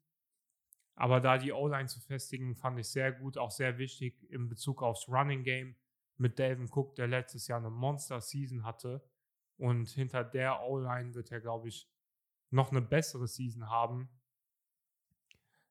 Die Vikings sind für mich auch so ein bisschen ein schwieriges Team weil sie haben ja, sie haben schon ganz gute Spieler überall, aber nicht so das überragende Team, wenn man sich das im Gesamten anguckt. Aber könnten da in dieser NFC North ein bisschen frisky sein, vor allem wenn Aaron Rodgers dann halt nicht bei den Green Bay Packers spielt, aber sie könnten da, glaube ich, schon gut mitmischen. Okay, aus dem kalten Norden begeben wir uns jetzt in den warmen Süden und zwar in die South Division der NFC. Und da fangen wir doch an mit den Atlanta Falcons. Von mir haben sie einen A- bekommen. An sich auch ein sehr, sehr guter Draft. Ähm, also vor allem Day 1 und Day 2 fand ich durchweg sehr gut einfach. Da haben sie ja Kyle Pitts in der ersten Runde gedraftet. Könnte ein sehr guter Tight End sein. Also ja, da ist halt eigentlich schon fast der Druck so groß zu sagen, ja, dass man, wenn man da nicht so einen Travis Kelsey, George Kittle bekommt, ist es schon fast ein Bust an der Stelle. Aber Gut, gilt, gilt abzuwarten, wenn er so einschlägt, wie er im College jetzt gespielt hat, wenn er das wirklich zeigt, dann ist es auf jeden Fall ein überragender Spieler und ein überragender Pick. Und dann auch in der dritten Runde fand ich äh, Jalen Manfield sehr interessant und an der Stelle auch eigentlich schon Stil. Der war auch bei einigen äh, Mock-Drafts in der ersten Runde schon. Und sie haben ihn in der dritten bekommen. Ist zwar eigentlich ein Offensive Tackle, die Tackle-Position sieht eigentlich ganz solide aus bei den Atlanta Falcons, aber ich kann mir vorstellen, dass sie den vielleicht als Guard spielen lassen. Da zeigt er auch auf jeden Fall die Flexibilität. Und ähm, warum die von mir aber ein Minus bekommen haben noch zu dem A, ist, dass ich die Late Rounds ein bisschen, ja, Minus fand. also die fand ich jetzt nicht so ganz gut. Ähm, ist okay auf jeden Fall, aber was ich halt einfach komisch fand, beziehungsweise wo jetzt auch für mich ganz viele Fragezeichen noch offen sind, ist halt einfach der Defensive Impact. Da bleiben wirklich einige Fragen noch offen. Also die Spieler, ähm, die sie geholt haben, sind jetzt nicht alles direkt die Impact-Spieler, würde ich mal behaupten, vor allem für die Secondary. Aber deren Offense ist auf jeden Fall gefährlich jetzt. Und ähm, auch wenn sie jetzt in der Defense ein paar Spieler, ich meine, sie haben auch Cornerbacks gedraftet auf jeden Fall oder ein, den einen oder anderen. wenn sie da auch eine Position of Need gedraftet haben, finde ich jetzt die Defense, ja, ist einfach noch fragwürdig. Ich kann dir da in allen Punkten eigentlich nur zustimmen. Äh, bei dem Secondary-Aspekt, sie haben in der zweiten Runde Richie Grant gedraftet, den ich eigentlich als sehr guten Spieler sehe, auch als Playmaker hatte zehn Interceptions in seiner College-Karriere. Ja, der könnte da auf jeden Fall einen guten Impact machen. Cornerback ist natürlich immer noch eine schwache Position. Manchmal ist es halt auch ein bisschen blöd, nach nie zu draften. Vielleicht Klar, hätten sie dann Fall. der Free Agency ein bisschen mehr machen müssen. Kai Pitts finde ich sehr wichtig, dass du da gesagt hast, dass er sehr hohe Erwartungen hatte, hat. Das könnte auch so ein bisschen ein Problem werden, vor allem in seiner Rookie-Season. Äh, Titans strugglen als Rookie immer so ein bisschen.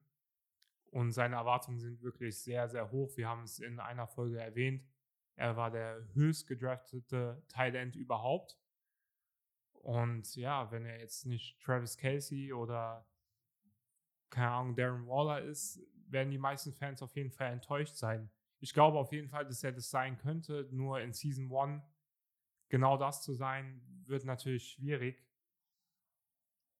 Und deswegen auch, auch für ihn so ein bisschen schwierige Situation da bei den Falcons. Wer auf jeden Fall eine bessere Note bekommen hat, sind die Division Rivals Carolina Panthers. Die haben von mir ein Straight A bekommen. Finde eigentlich durchweg alle Picks sehr gut. Ähm, haben in der, ersten Runde, in der ersten Runde JC Horn, Cornerback, gedraftet. Und später dann auch gute Offense-Picks gehabt. Ähm, was sich hier mir zeigt einfach, ist auch, dass sie insofern einen guten Draft haben, hatten, als dass sie die Defense mit einigen Pieces verstärkt haben. Zum Beispiel jetzt JC Horn, Cornerback war so ein sneaky Position of Need oder eigentlich schon fast ein offensichtlich Position of Need. Ähm, die haben sie verstärkt. Andererseits haben sie Sam Darnold aber auch ein Stück weit geholfen und wollen da versuchen, ihm das bestmögliche ähm, Offense-Roster zu garantieren. Wobei man da auch sagen muss, dass sie vielleicht jetzt bessere Offense-Impact-Spieler hätten draften können, aber ich meine, deren Offense ist jetzt auch nicht so schlecht. Und was ich noch dazu erwähnen, gerne erwähnen würde, ist, dass sie Chaba Hubbard, Chab, Chaba Hubbard, ich weiß nicht genau, wie man den ausspricht. Chaba Hubbard und Chaba Hubbard. Äh, ich sag nur eine Sache kurz zu Chaba Hubbard. Geiler Name. L ja, lustiger Name, sagen wir es mal so, lustiger Name. Ich muss immer an Chupa Chups denken irgendwie. Aber Den kannst du dir nicht vorstellen, so Chaba Hubbard runs for the first down, Chaba Hubbard breaks. ja, und dann äh, 31-7 oder so. naja, auf jeden Fall, ähm, das Tandem könnte sehr spannend werden in Carolina. Also Chaba Hubbard war an der Stelle, an der sie ihn gepickt haben, auch schon ein sehr gutes Value, muss man einfach mal sagen. Und zusammen mit Run CMC könnte das echt ein sehr gutes Running Back Duo werden. Ich war auch ein großer Fan vom Carolina Panthers Draft, vor allem von ihrem Second Round Pick von Terrace Marshall Jr. Ich glaube, es könnte einer der absolutesten Steals in diesem Draft werden. Er war ein äh, Sleeper-Pick bei mir, also beziehungsweise ein underrated Player. Nee, war er nicht, aber er war bei mir im Wide Receiver Ranking auf jeden Fall auch mit oben dabei. Er hat mhm. letztes Jahr bei LSU, davor in dem Jahr war er halt nur der dritte Receiver bei LSU, weil halt Spieler wie Jamar Chase und Justin Jefferson, der letztes Jahr einer der besten Season als Rookie Wide Receiver überhaupt hatte, er halt in dem Death Chart ein bisschen hinten dran. Letztes Jahr hatte er halt nicht den Quarterback, den er davor mit Joe Burrow hatte. Was man auch nicht vergessen darf, Joe Brady war OC bei LSU in dem Jahr, wo Terrace Marshall auch der dritte Receiver hinter Jamar Chase und Justin Jefferson war. Das heißt, die beiden kennen sich so ein bisschen. Er weiß, wie er Terrace Marshall einsetzen kann. Und für mich ist Terrace Marshall auch so ein bisschen Kenny Golladay Type Receiver. Kenny Golladay wurde, glaube ich, auch erst in der dritten Runde gedraftet und so ein Possession Big Play. Hat jetzt einen äh, riesen Contract bei den Giants bekommen. Und ich glaube, dass er genauso sein könnte wie Kenny Golladay, auch genauso einschlagen. Und dieses Receiving Core und diese Running Backs jetzt bei den Carolina Panthers.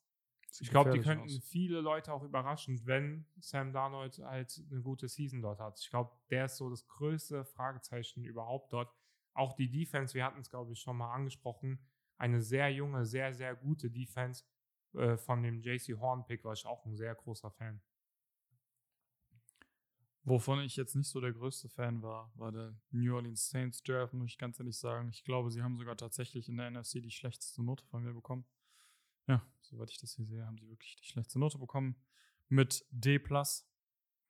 Vielleicht ähm, bin ich da auch für die ein oder andere ein bisschen zu harsh gewesen, für die wieder ein oder andere auch zu großzügig, aber ich fand einfach, ähm, ja, ich weiß auch nicht, also Peyton Turner in der ersten Runde, pf, keine Ahnung, fand ich schon Reach, muss ich sagen, genauso wie in der zweiten Runde Pete Werner. Da gab es auf jeden Fall noch bessere Linebacker und Edge-Spieler. Und vor allem, ähm, was ich nicht schlecht fand, oder eigentlich ziemlich gut sogar, muss ich sagen, Paulson Debo in der dritten Runde war eigentlich deren bester Pick. Also ist schon auch ein sehr guter Sleeper und ganz ehrlich, hätten die Adibo zuerst genommen und dann Peyton Turner, wäre das für mich schon mal ein anderer Draft irgendwie. Also würde für mich, hätte für mich mehr Sinn gemacht, aber ja, keine Ahnung, was sie sich dabei gedacht haben. Ähm, ich hätte mir da wirklich als Saints-Fan trotzdem am Ende einfach gedacht, was machen wir da? Vor allem auch mit Ian Book, ähm, den sie dann auch gedraftet haben. Äh, Quarterback von Notre Dame. Ich meine, es ist ja nicht so, als hätten die zwei jungen Quarterbacks, die schon einen Starting-Job ähm, da competen, also mit James Winston und Taysom Hill. Vielleicht haben sie nicht genug Vertrauen oder kann, also ich, ich verstehe absolut nicht, warum sie den jetzt gedraftet haben. Keine Ahnung. Ich meine, Depth ist nie schlecht und da nach Depth zu draften ist okay, aber auf jeden Fall kriegen die Saints D+, aber da muss ich auch einfach sagen, die kriegen von mir auch so einen Benefit of the Doubt, weil die Saints auch echt dafür bekannt sind, in den späteren Runden ähm, gute Spieler zu draften und zu entwickeln, die andere nicht so auf dem Zettel hatten. Ich erinnere mich immer wieder gerne an die 2017 Draft Class, glaube ich. Die war überragend von den Saints. Haben da echt später auch sehr gute Spieler bekommen und auch sehr gut entwickelt, muss man einfach mal dazu sagen. Ähm, unter anderem zum Beispiel Ryan Ramjick, ähm, Alvin Kamara, Marshawn Lattimore, das war alles eine Draft Class, also das sind alles Pro Bowl-Spieler. Ist schon überragend. Und deswegen kriegen sie da so ein bisschen von mir auch Benefit of the Doubt. Aber wie gesagt, ansonsten tut es mir leid, Saints-Fans. Äh, ja, die Plus. Mehr kann ich leider nicht wirklich geben. Ich bin da nicht ganz deiner Meinung. Eigentlich mit D Plus finde ich sehr hart eigentlich. Ich mag Paulson Edibo sehr. Allein wegen Paulson Edibo hätte ich die Draft Grade ein bisschen höher gemacht, als wie du sie jetzt hast. Pete Werner, hast du gesagt, magst du auch nicht so. Finde ich jetzt auch eigentlich nicht so ein schlechter Pick. Vielleicht ein bisschen hoch. Vielleicht ist es auch der Grund, warum deine Note so ausgefallen ist, weil es alles ein bisschen Reaches waren. Außer Paulson Adebo, der für mich wirklich ein Stil in Runde 3 war. Peyton Turner auch ein Reach. Ist halt so ein bisschen äh, so ein Spieler wie Marcus Davenport, den sie vor ein paar Jahren schon mal in der ersten Runde gedraftet haben. Ich finde, ähm, er, ist, er ist halt ein Developmental Edge Rusher, aber er hat auf jeden Fall sehr gute Trades und ich glaube, mit ein bisschen guten Coaching könnte der da auch ein Stil sein. Pete Werner mag ich irgendwie, der erinnert mich so ein bisschen an Joe Schaubert und der ist ja auch jetzt ein ganz solider Linebacker in der NFL. Paulson Liebau mag ich auch. Ian Book, ich kann verstehen, dass du da so ein bisschen kritisch bist. Meine Devise ist halt immer so ein bisschen, naja, probiere einfach aus, vor allem in der vierten Runde, wenn du da einen Shot auf einen QE äh, nimmst, der ein paar gute Trades gezeigt hat im College, da vielleicht nicht die besten Receiver, nicht das beste Offensive Coaching hatte. Vielleicht kann er da mit ähm, Sean Payton hat er da halt ein besseres Umfeld Finde ich jetzt nicht so schlimm, dass man in der vierten Runde versucht, etwas zu richten. Vor allem, weil James Winston und Taysom Hill jetzt auch nicht die besten Quarterbacks sind. Also die Plus finde ich ein bisschen hart, aber an sich war es nicht der beste Draft. Das stimmt auf jeden Fall. Kommen wir jetzt noch abschließend zur NFC South, zu den Super Bowl-Winnern, den Tampa Bay Buccaneers.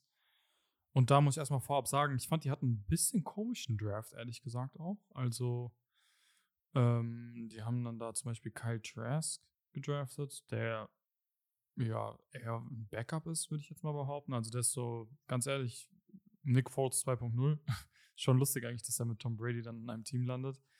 Ja, er ist halt äh, schon direkt der Starter, würde ich sagen. Er ist auch solide und halt als Backup-Quarterback auch sehr billig, weil er auch ein Rookie ist, darf man auch nicht vergessen.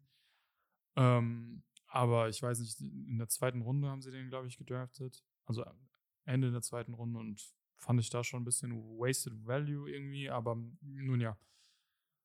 Ich fand einfach deren Draft Strategy so, ja, interessant zu sehen, aber andererseits muss man da auch einfach sagen, sie haben wahrscheinlich das beste Roster eines NFL-Teams in den letzten Jahren. Also, da gibt es fast wirklich gar keine Lücken. Das haben wir auch in unserem Mock-Draft, glaube ich, schon erwähnt. Man könnte alles nehmen. Und die haben echt den Luxus, so ein stacked Team zu haben, zu haben. Also ein überragendes Team. Und deswegen ähm, können die sich dann da auch quasi erlauben, kleinere Lücken zu schließen mit Startern, die, ähm, also mit äh, Spielern, die die kleinen Lücken schließen, aber ähm, nicht unbedingt Long-Term-Starter sind vielleicht, aber nicht unbedingt. Ja, auf jeden Fall, wie gesagt, wirklich eins der besten Rosters. Deswegen können die sich da den Luxus erlauben, und einfach ihre Lücken mit irgendwelchen jungen Spielern schließen, die eventuell auch Long-Term-Starter sind. Ähm, was für mich noch so eigentlich der beste Pick in diesem Draft war, war Jalen Darden. Den haben sie in der dritten Runde, meine ich, gedraftet und war auf jeden Fall an der Stelle einfach ein Mega-Stil, ein sehr guter Wide Receiver, der beste, der noch auf dem Board ist, würde ich jetzt mal behaupten. Und dieses Passing-Game ist schon gefährlich und Jalen Darden könnte auch noch für ein noch gefährlicheres Passing-Game sorgen einfach. Also von daher ist es auch sehr gutes Value. Sie haben ja auch letztes Jahr ähm, diesen Johnson, vergessen war seinen ersten Namen. Tyler Johnson. Tyler Johnson, genau. Vergiss es jedes Mal. Jedes Mal vergesse ich seinen Namen. Letztes Jahr haben sie auch Tyler Johnson gedraftet, der auch schon sehr gut aussah. AB wieder resigned. Das heißt, sie hatten schon vier gute Receiver. Jetzt mit Jalen Jarden. Jalen Jarden. Jalen Darden noch einen fünften guten Receiver gedraftet. Ihr First-Round-Pick Joe Tryon war so ein bisschen, ja, okay, bei, ich glaube, bei, ja. Bei vielen Teams war er höher auf den Boards als bei vielen Draft-Experts. Deswegen war man da so ein bisschen überrascht. Aber Pass Rusher kannst du auch eigentlich nie genug haben, dort ein bisschen rotaten, vor allem wenn du keine Löcher hast, fand ich, das war ein sehr guter Pick. Kyle Trask, ja, könnte ein bisschen unter Tom Brady lernen. Vielleicht erhoffen sie sich da, dass er Tom Brady dann ersetzen kann, wenn äh, Tom Brady dann irgendwann retired. Vielleicht tut er es auch nie, wer weiß. Fand ich okay, den Pick. Wie eben schon gesagt, ich mag es eigentlich, wenn man da Chancen bei Quarterbacks nimmt. Vielleicht wird er ja was, vielleicht nicht. Vor allem, wenn man keine Löcher hat äh, im Team, dann finde ich das ganz gut. Was hast du denen jetzt nochmal für eine Note gegeben? Ich habe es akustisch nicht gehört, als du es gesagt hast. Oder hast du es überhaupt gesagt am Anfang? Ich war schon hier bei dem nächsten Team. Nee, ich habe es, glaube ich, tatsächlich unterschlagen, mir die Note anzukündigen. Von mir haben sie ein B- bekommen. Okay, finde ich. Ist okay. Ja. War, also, war jetzt auch kein spektakulärer Drive. Sie hatten nee. auch nicht die hohen Picks. Mussten sie jetzt auch nicht haben, also von daher. Ja, bin ich zufrieden. Okay, gut, dann gehen wir mal an die West Coast, bevor wir ähm, abschließend dann mit der East Coast weitermachen. Und da fangen wir in San Francisco an, und zwar bei den 49ers. Sie haben von mir, diesmal sage ich es direkt am Anfang, bevor ich es vergesse wieder. Nein, Quatsch. Sie haben von mir ein A- bekommen. Also eine 1 Man macht es irgendwie immer mit Buchstaben, aber das ist dann so aus Amerika, da hat man ja Ahnung, also so Buchstabennoten. Ähm, hier ist ein bisschen anderes System. Aber übersetzt wäre es eine 1 Ähm, und ganz ehrlich, ich fand den Draft an sich jetzt nicht schlecht oder so. Ähm, ich meine, ich habe A- gegeben, aber war jetzt auch nicht überragend in den letzten Runden. Ähm, Aaron Banks fand ich ja, jetzt nicht so den überragenden Pick, muss ich sagen. Dafür halt so zum Beispiel Ambry Jones war ein sehr solides Value später in, der, in den Runden. Ähm, aber warum die von mir ein A- bekommen haben, ist auf jeden Fall, also man, eigentlich könnte man auch ein A geben, ist einfach Trey Lance, meiner Meinung nach. Also ist ein Future, gut, ich will mich jetzt nicht ganz zu weit aus dem Fenster lehnen, aber ist ein Future Hall of Fame Talent auf jeden Fall. Ähm, ist ein überragender Quarterback, meiner Meinung nach. und könnte da, wenn er echt irgendwie noch eine Season hinter Jimmy G sitzt und sich an das Tempo der NFL gewöhnt, könnte der echt überragend werden und ganz, ganz viele Leute auch überraschen. Und eigentlich haben, sind sie auch ein sehr gutes Team. Und da ist es ja auch eigentlich immer schon schwieriger, einen Quarterback für die Zukunft zu kriegen, auf jeden Fall. Da muss man schon ein bisschen was aufgeben, wenn das der Fall ist. Und sie mussten jetzt auch nicht zu hoch traden für Trey Lance. Sie waren ja bei 12 letzte Saison, da lief es ja leider nicht ganz so gut. Da gab es viele Verletzte und ähm, ja, wahrscheinlich möchten die 49ers-Fans oder auch die unsere Freunde vom 49ers Podcast, äh, vom Niners Huddle Podcast jetzt nicht so viel darüber reden, aber die letzte Saison lief einfach nicht ganz so den, Erwart den Erwartungen entsprechend. Deswegen, trotzdem ist es schwieriger mit so einem Roster, mit so einem, ich meine, die waren davor das Jahr im Super Bowl und das Roster ist eigentlich zum großen Teil auch noch so geblieben. Also sie haben echt ein richtig gutes Roster und da ist es, wie gesagt, schwierig, einen Quarterback zu kriegen, einen Jungen. Und die Chance haben sie auf jeden Fall direkt genutzt, ausgenutzt, dass sie da schon so hoch waren. Alles dafür gegeben, nochmal Draft-Picks. Und ähm, deswegen finde ich den Draft einfach sehr gut, grundsätzlich. Allein wegen Trey Lance, wie gesagt, schon A-würdig. Minus halt, weil ich die späteren Runden jetzt nicht ganz so überragend fand, aber da kann ich auch drüber hinwegsehen, wenn der eine oder andere sagt, ja gut, dann nehmen wir das Minus halt weg. Man darf auch nicht vergessen, dass sie sehr viel aufgegeben haben, um Trey Lance dann zu draften. Ich fand den Pick trotzdem mega gut. Unsere treuen Zuhörer werden auch wissen, dass ich ein großer, großer Trey Lance-Fan bin und glaube auch, dass er eine sehr erfolgreiche Karriere bei den 49ers haben wird. Er ist da, glaube ich, in der perfekten Situation gelandet. Sie haben ein sehr gutes Fall. Roster, guten Head Coach, auch guten Offensive Mind direkt damit äh, dazu, kann noch ein Jahr hinter Jimmy Garoppolo lernen. Das einzige Blöde daran wäre natürlich, dass er dann eine ganze Weile nicht mehr gespielt hätte. Ich glaube, er hat dieses Jahr ein Spiel gemacht, davor halt haben, hat ihr College keine Spiele gehabt oder danach. Und wenn er jetzt noch ein Jahr sitzt, war er sehr lange nicht mehr auf dem Footballfeld. Aber ich glaube, dass er trotzdem eine gute Karriere bei den 49ers haben wird und wie du gesagt hast, allein deswegen A-würdig. Ich sehe da auch gar nicht so ein großes Problem. Ist ein junger, sportlicher, muss er ja sein. Aber auch vor allem intelligenter Spieler. Also viele haben ihn so als den intelligentesten Quarterback in diesem Draft gelistet. Ähm, scheint wirklich ordentlich was im Köpfchen zu haben und ich denke, dann wird er auch in einer eher komplexeren Defense, äh, Offense, sage ich mal, von Shannon brillieren können. Seine Athletik bringt er auf jeden Fall schon mal mit. Aber gut, kommen wir zu den Arizona Cardinals. Ihnen habe ich ebenfalls eine A- gegeben. Fand ich auch einen durchweg sehr soliden Draft, sehr gut. Wie gesagt, irgendwie habe ich viele A's verteilt, aber ich weiß nicht, vielleicht ähm, fand ich einfach die NFC generell ein bisschen besser. Auf jeden Fall die Arizona Cardinals, erste Runde Zayvon Collins gedraftet. Ist solides Value an der Stelle. Hätten vielleicht einige nicht so erwartet, dass sie ihn da packen, aber und das macht auch vielleicht auf den ersten Blick gar nicht so viel Sinn, weil sie ja letztes Jahr einen Linebacker äh, gedraftet haben, einen Hybrid-Linebacker, Isaiah Simmons.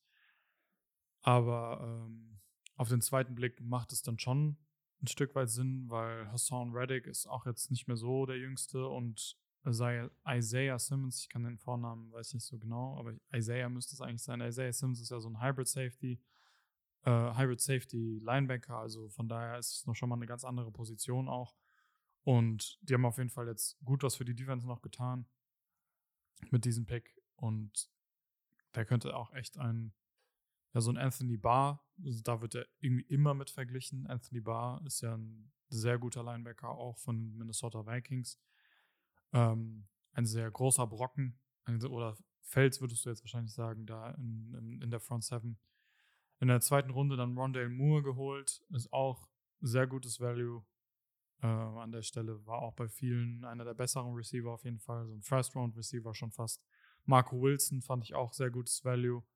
Und ähm, wenn man jetzt noch dazu zählt, dass sie für Rodney Hudson einen Third Rounder abgegeben haben, könnte man vielleicht sogar noch eine bessere Note geben, aber sonst durchweg solide. Ähm, die Late Rounds, da kann ich jetzt ehrlich gesagt gar nicht allzu viel sagen, aber ähm, fand ich jetzt nichts Überragendes so dabei, aber auf jeden Fall solide. Ich muss auch ganz ehrlich zugeben, ich kenne die Namen der späteren Runden nicht so gut. Ich vertraue jetzt einfach mal deiner Einschätzung da. Rondé Moore und Savin Collins sind für mich so die Picks, auf jeden Fall. die ähm, da auf jeden Fall einen Impact haben werden. Ich mag Rondé Moore sehr. Das einzige Problem, was ich da so ein bisschen sehe, ist, dass sie in dieser Arizona Offense sehr viele kleine Receiver haben. Dann mit einem Quarterback, der auch sehr klein ist. Ich glaube, vielleicht wäre es da ein bisschen besser gewesen, ihm da noch ein größeres Target zu holen aber ihm fehlt halt auch so ein bisschen, oder ihn hat der Receiver gefehlt, der das Field so ein bisschen stretchen kann. Das kann Rondale Moore mit seinem Speed auf jeden Fall. Andy Isabella sollte das so ein bisschen bei ihm machen, hat da nicht wirklich den Impact gezeigt bei den Cardinals leider. Savin Collins mag ich als Pick auch sehr, vor allem äh, wegen dem, man hat, dann kam so ein bisschen dieses Video raus, wie er von Steve Keim benachrichtigt wurde, dass sie ihn draften werden.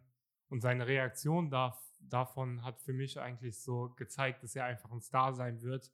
Manchmal hat man es einfach im Gefühl.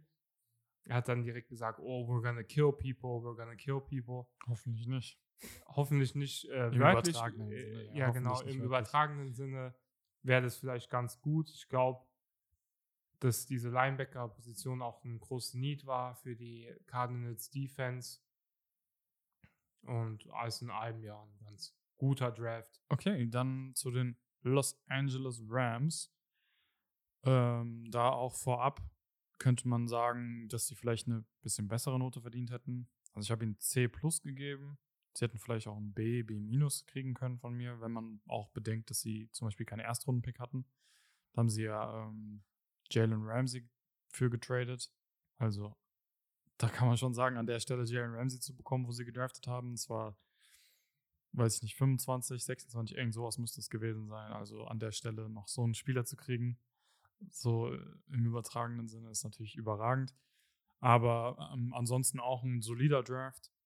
Tutu Atwell, Receiver, ähm, finde ich, ist ein sehr guter Fit, ehrlich gesagt. Ist so ein krasse Deep Threat.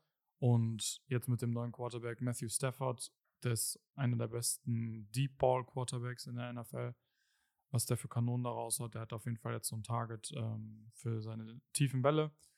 Und ja, zu den anderen Spielern war jetzt nichts Überragendes auch so dabei, würde ich jetzt mal behaupten. Ähm, waren halt solide Picks so, war nicht unbedingt jetzt ein Reach oder sowas, aber auch jetzt kein krasses Value. Und ich glaube halt einfach, die Rams haben auch so ein Stück weit Benefit of the Doubt. Jetzt habe ich schon drei Teams genannt. Also vielleicht ist doch gar, nicht mal so selten, aber ähm, Sean McVay, ich kann mir bei ihm einfach vorstellen, dass er für die Spieler, die er da gedraftet hat, irgendeinen Plan verfolgt, irgendeinen Plan vorbereitet hat. Deswegen ist es schwierig, das jetzt einfach mal so auf dem Papier zu beurteilen. Klar, irgendwie hat jeder Spieler, äh, jeder Coach und jeder GM irgendeinen Plan für die Spieler, die er draftet, aber bei Sean McVay habe ich das Gefühl, dass er wirklich irgendwas für die geplant hat. So, also ist er so ein Offense Mastermind auch. Deswegen kann ich mir da echt ja gar nicht ausmalen, was er sich da vielleicht vorstellt mit den Spielern. Deswegen kriegen die ihn von mir. Und äh, abgesehen davon sind sie auch ähm, bekannt dafür, Value in später Runden zu kriegen und zu developen. Von daher, ich meine, wann haben sie das letzte Mal einen First-Round-Pick gehabt? Vor drei Jahren oder so. Jared Goff wahrscheinlich. Vor vier weiß Jahren, ja, noch länger her. Also Und sie werden Goff jetzt auch erstmal die nächsten zwei Jahre, glaube Ja. ich, keinen haben. Von daher, aber trotzdem läuft es ja wohl irgendwie. Ich meine, die waren in den Playoffs. Auch ohne First-Round-Picks. So.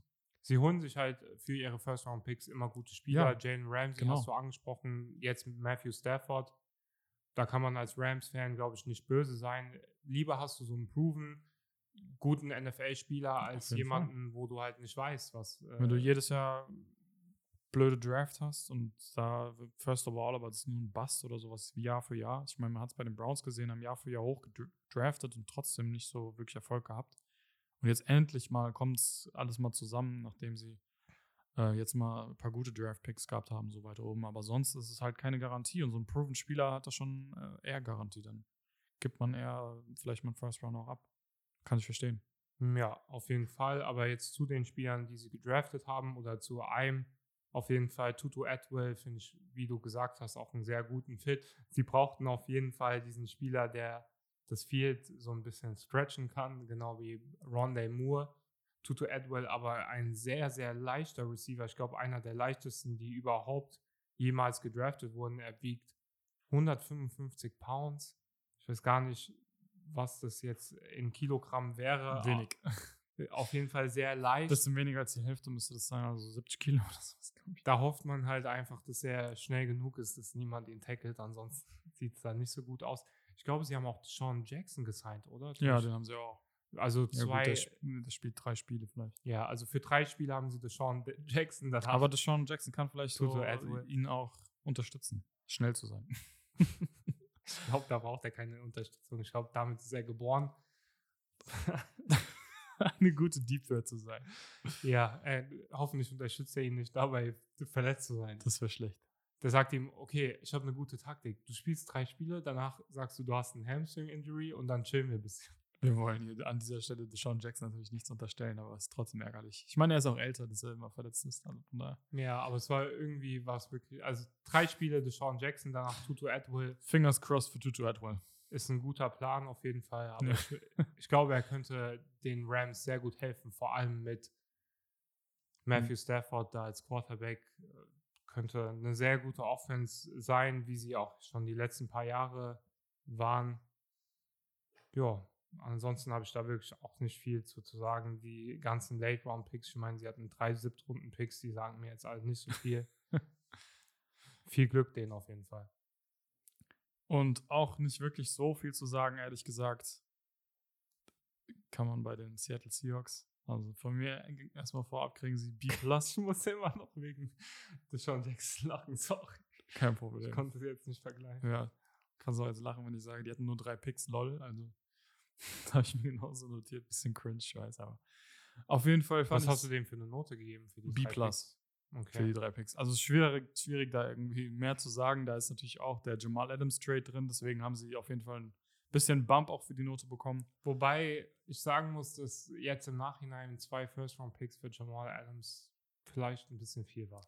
Ja, gut, aber das spielt jetzt nicht hier rein. Das spielt nur mit rein, dass sie keinen First-Round-Pick hatten. Und deswegen war es auch schwierig für sie, gute Spieler zu draften.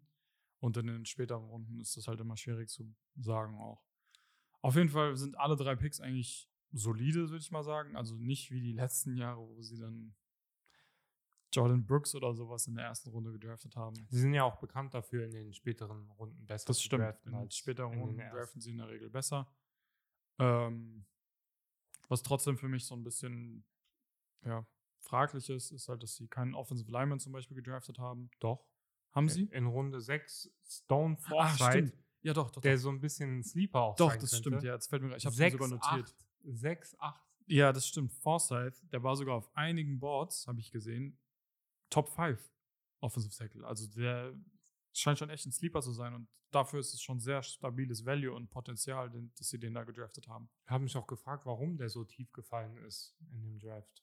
Keine Ahnung, es fallen immer wieder irgendwelche Spieler Das weiß sehr Gott. tief, aber Warum? Ähm, aber im Endeffekt ist es trotzdem, also Seattle ist ja trotzdem sehr, sehr solides Team, war letztes Jahr auch in den Playoffs. Ähm, und mit drei Picks da irgendwie sein Team noch krass aufzubessern, ist halt auch schwierig. Stone Forsyth ist ein sehr guter Developmental Player, würde ich mal sagen. Also der bringt da einiges schon mal mit. Zeigt sehr gutes Potenzial, von daher B, finde ich angemessen. Was, was meinst du? Ich mag Dwayne Eskridge eigentlich sehr, vor allem als dritter Receiver bei den äh, Seahawks könnte er, glaube ich, eine ganz gute Rolle übernehmen. War auch so ein bisschen Need, diese dritte Ja, sneaky Receiver-Position. Need, ja, das stimmt. Corner ist halt noch ein großes Need da jetzt nach dem Abgang von Shaquille, ich weiß nicht genau, auf jeden Fall einer, der, Shaquem, äh, der Griffin-Brüder. ja, der mit beiden Händen.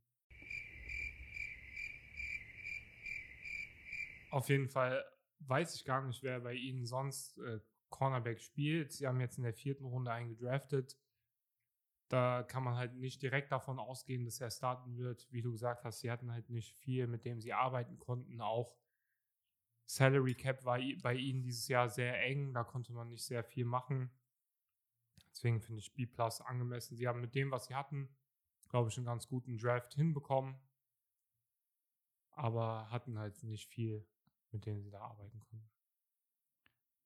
Okay, zu guter Letzt von der West zur East Coast Und ganz ehrlich, ich versuche das da wirklich so unbiased wie möglich immer zu machen.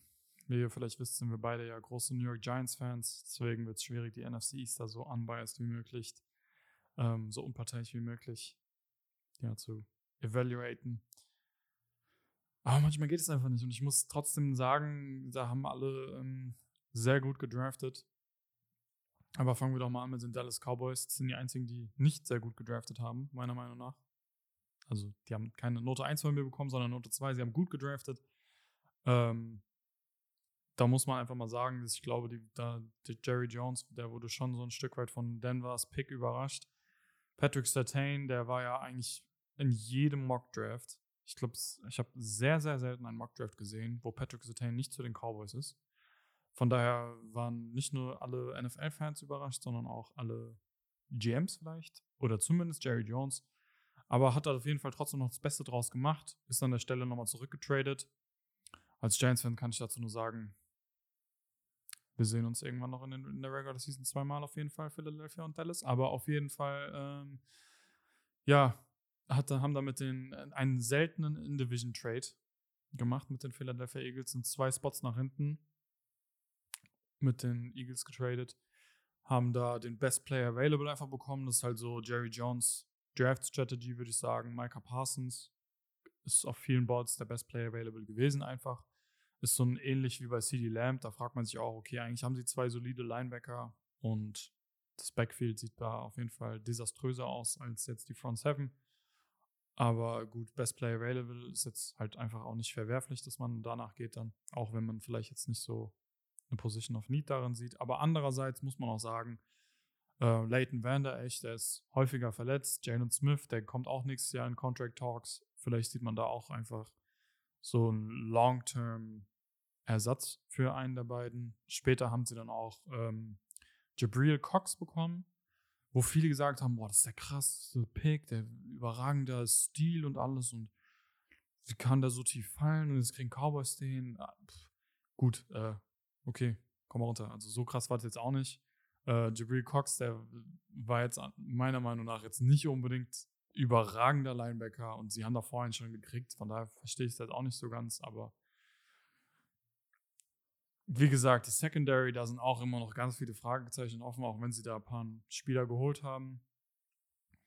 Ähm, aber ja, die zeigen jetzt auch nicht unbedingt den Immediate Impact, wie es diese, diese Secondary auf jeden Fall nötig hätte eigentlich. Und ähm, ich fand einfach im Vergleich jetzt zu den anderen Drafts, war da jetzt auch nichts Überragendes so dabei. Micah Parsons, du hast schon angesprochen, passt sehr gut zu den Dallas Cowboys. Questionable Character und krass Physical Traits ist irgendwie so das, was Jerry Jones mag. An sich ein ganz guter Pick, könnte ein sehr guter Defense-Spieler werden. Auf jeden Fall, klar. Wenn er sein Potenzial ausschöpft, auch, ja, wie du schon gesagt hast, ein bisschen fragwürdig, weil sie halt schon zwei gute Linebacker haben.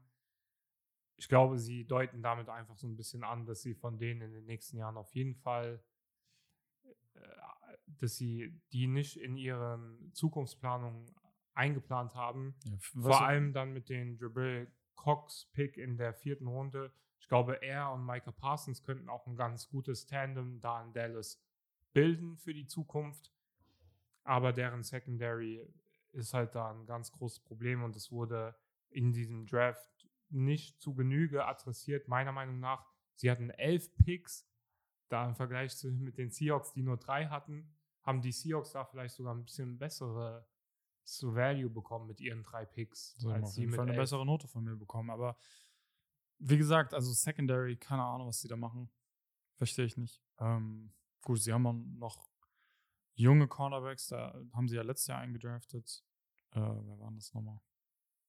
AJ Terrell, nee, das ist bei den.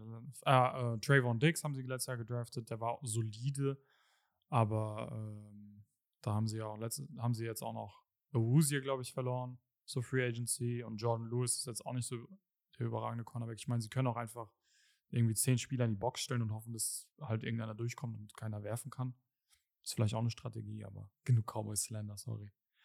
Ähm, kommen wir einfach mal zum unbiased. nächsten. Unbiased. Komplett unbiased, genau. Kommen wir auch mal zum nächsten ähm, zur nächsten Draft Grade. Auch komplett unbiased natürlich. Also, ich bin schon ein Stück weit sauer, dass die uns da so verarscht haben. Kann man nicht anders sagen.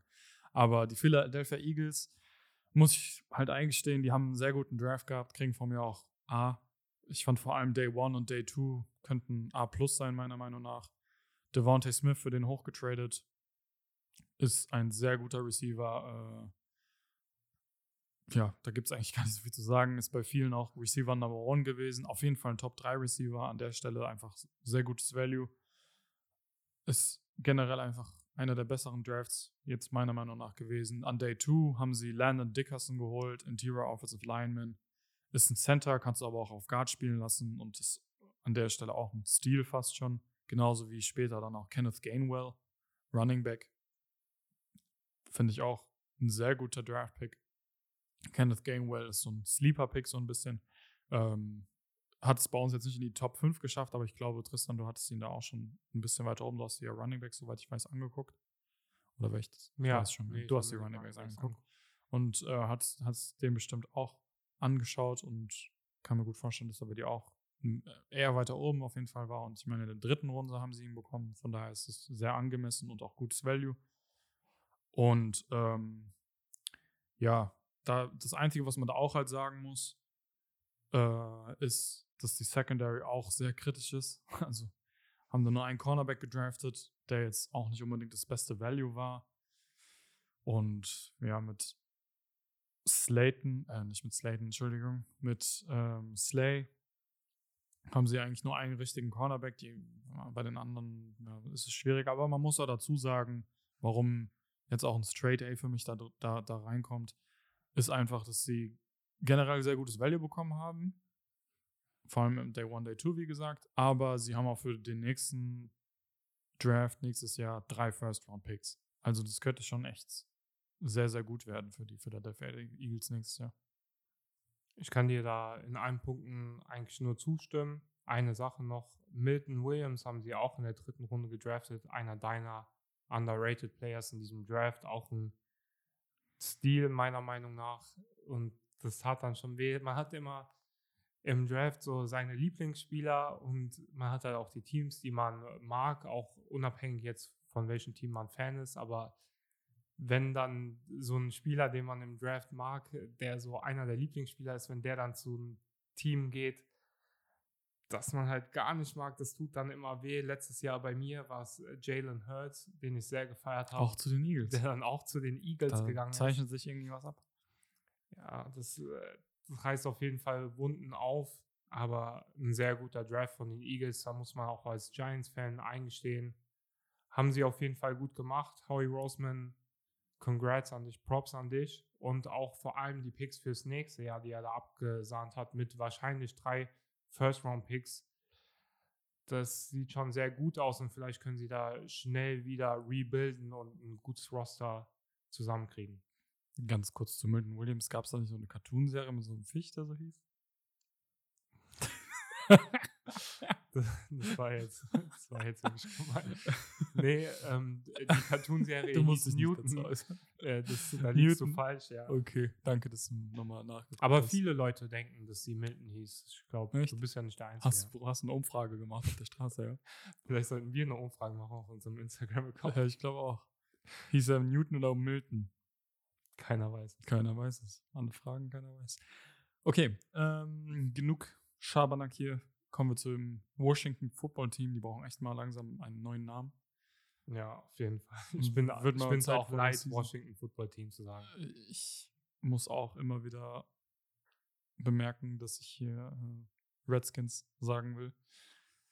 Und erwische mich immer wieder dabei. Aber das macht der Draft Gates keinen Unterschied, weil sie haben von mir trotzdem auch ein A bekommen. Washington für mich auch einer der besten Drafts. Kann ich leider nicht anders sagen als Giants-Fan. Ähm, Jamin Davis ist sehr solide in der ersten Runde. Also ist da eigentlich mit der Best Linebacker available. Habe ich auch schon in unseren Underrated Players im Draft erwähnt, dass er ein echt sehr, sehr guter Spieler ist, der halt wenig, relativ wenig Erfahrung hat, aber das, was er gezeigt hat, war halt überragend. Mit Ron Rivera im, als Head Coach, als Defensive-Minded Coach, der unter anderem auch so ein Luke Kuechly, also falls dem einen oder anderen das nichts sagt, so einer der besten Linebacker der letzten Jahre, die es überhaupt so gab, ähm, der den in seinem Team hatte bei den Carolina Panthers und mit ihm da einiges, einige tolle Dinge angestellt hat.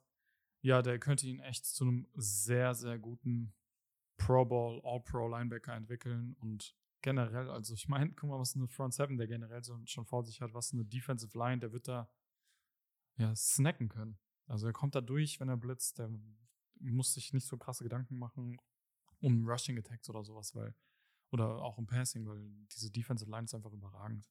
Kann man nicht anders sagen. Deswegen ist er erleichtert auch Jamin Davis Job. Ähm, aber auch Samuel Cosme in der zweiten Runde war ein Stil, kann ich nicht anders sagen. Ein First-Round-Talent in der zweiten Runde zu bekommen, ist eigentlich immer ein Stil. Und Diami Brown ist auch ein Stil einfach. Ist schon der zweite. Könnte so genauso einschlagen wie Terry McLaurin vor zwei, drei Jahren, als sie ihn gedraftet haben. War auch bei keinem auf dem Radar irgendwie. Wurde da von denen gedraftet und ist jetzt einer der besten Receiver so. Also, keine Ahnung, welcher Top, aber Top 15 auf jeden Fall, würde ich jetzt mal sagen. Vielleicht auch besser. Er ist auf jeden Fall sehr gefährlich. Der Amy Brown könnte genauso eine Story haben, dass er der, einer der besten Receiver und ein Steel Receiver wird dieses Draft. Und grundsätzlich ja, bei Washington gibt es auch mittlerweile gar nicht mehr wirklich viele Schwächen, muss man einfach mal gestehen. Ähm, die Defense ist stärker geworden durch den Draft, genauso wie die Offense. Deswegen, ey. Meiner Meinung nach hätte man da sogar vielleicht über ein A nachdenken können. Sie haben sehr viele gute Spieler bekommen, die direkt einen Impact auf dieses Team haben könnten. Diami Brown, wie du es eben schon gesagt hast, neben Terry McLaurin.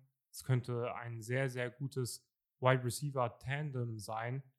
Dann Samuel Cosme, der diese Offensive Line so ein bisschen unterstützen kann. Sie haben jetzt auch noch Charles Leonard Jr. gestern oder vorgestern gesigned, haben jetzt also zwei sehr gute Tackles bekommen in den letzten paar Wochen. Und Jameen Davis, auch wie eben schon erwähnt, einer unserer Lieblingsspieler im Draft zum Division Rivals, tut auf jeden Fall sehr weh. Also ich glaube, Jameen Davis war sogar mein Lieblingsspieler überhaupt in dem Draft. Tja. Und den jetzt beim Footballteam zu sehen, das wird hart die nächsten Jahre, vor allem weil sie einfach ein sehr gutes Team haben. Ich könnte mir auch vorstellen, dass sie so ein bisschen underrated sein können, auch sehr weit kommen könnten nächstes Jahr. Da ist halt einfach so ein bisschen die Frage bei Quarterback Ryan Fitzpatrick. Welchen Ryan Fitzpatrick kriegen wir? Kriegen wir den Ryan Fitzpatrick der letzten Jahre bei den Fitzmagic. Fitzmagic oder kriegen wir Fitzpatrick, der keine Magic hat? Man weiß es nicht. Wir als Giants-Fans hoffen, dass es der andere Zumindest wenn sie gegen uns spielen. Ne? Ja, zumindest wenn sie gegen uns spielen, aber auch sonst wollen wir natürlich die Division gewinnen. Auch ein A-Plus würde ich einfach deswegen vergeben, wegen den Namen, die sie gedraftet haben. Es waren somit die besten Namen überhaupt in den Draft. Sie haben in der siebten Runde einen Chuck Tony gedraftet. Krasser Name. Und in der sechsten Runde Cameron Cheeseman Long Snap. Cameron Cheeseman ist ein legendärer Name. Das stimmt, aber ja. Gute Namen gedraftet, aber denen fehlt trotzdem noch der Teamname. Ein guter. Ja, das stimmt. Vielleicht können sie die Washington Cheeseman. das ist ein krasser Name. Washington Tonys. Tony. Okay. Dann nochmal abschließend unser Lieblingsteam. Daraus könnten wir wahrscheinlich eine komplette Folge machen. Aber wir versuchen uns Fall, ja. kurz zu halten. Ganz unbiased. Die New York Giants. Ja, ganz unbiased kriegen sie auf jeden Fall eins mit Sternchen plus plus plus. A plus. Nein, Quatsch, das ist natürlich nicht. Ähm, da muss man natürlich auch ja, so objektiv wie möglich hier bewerten. Kriegen von mir A minus, 1 minus. Vor allem ist diese Draft Grade auch geboostet wegen der Picks für nächstes Jahr, die, sie, die sie bekommen haben. Ähm, in den Downtrades. Also sie haben für nächstes Jahr auf jeden Fall noch einen First Rounder zu bekommen und einen Third Rounder. Da haben sie einiges an Kapital jetzt für nächstes Jahr, falls der noch junge Quarterback Daniel Jones zum Beispiel irgendwie ja, verkackt. Dann können sie in dem nächsten Draft nach einem Quarterback suchen.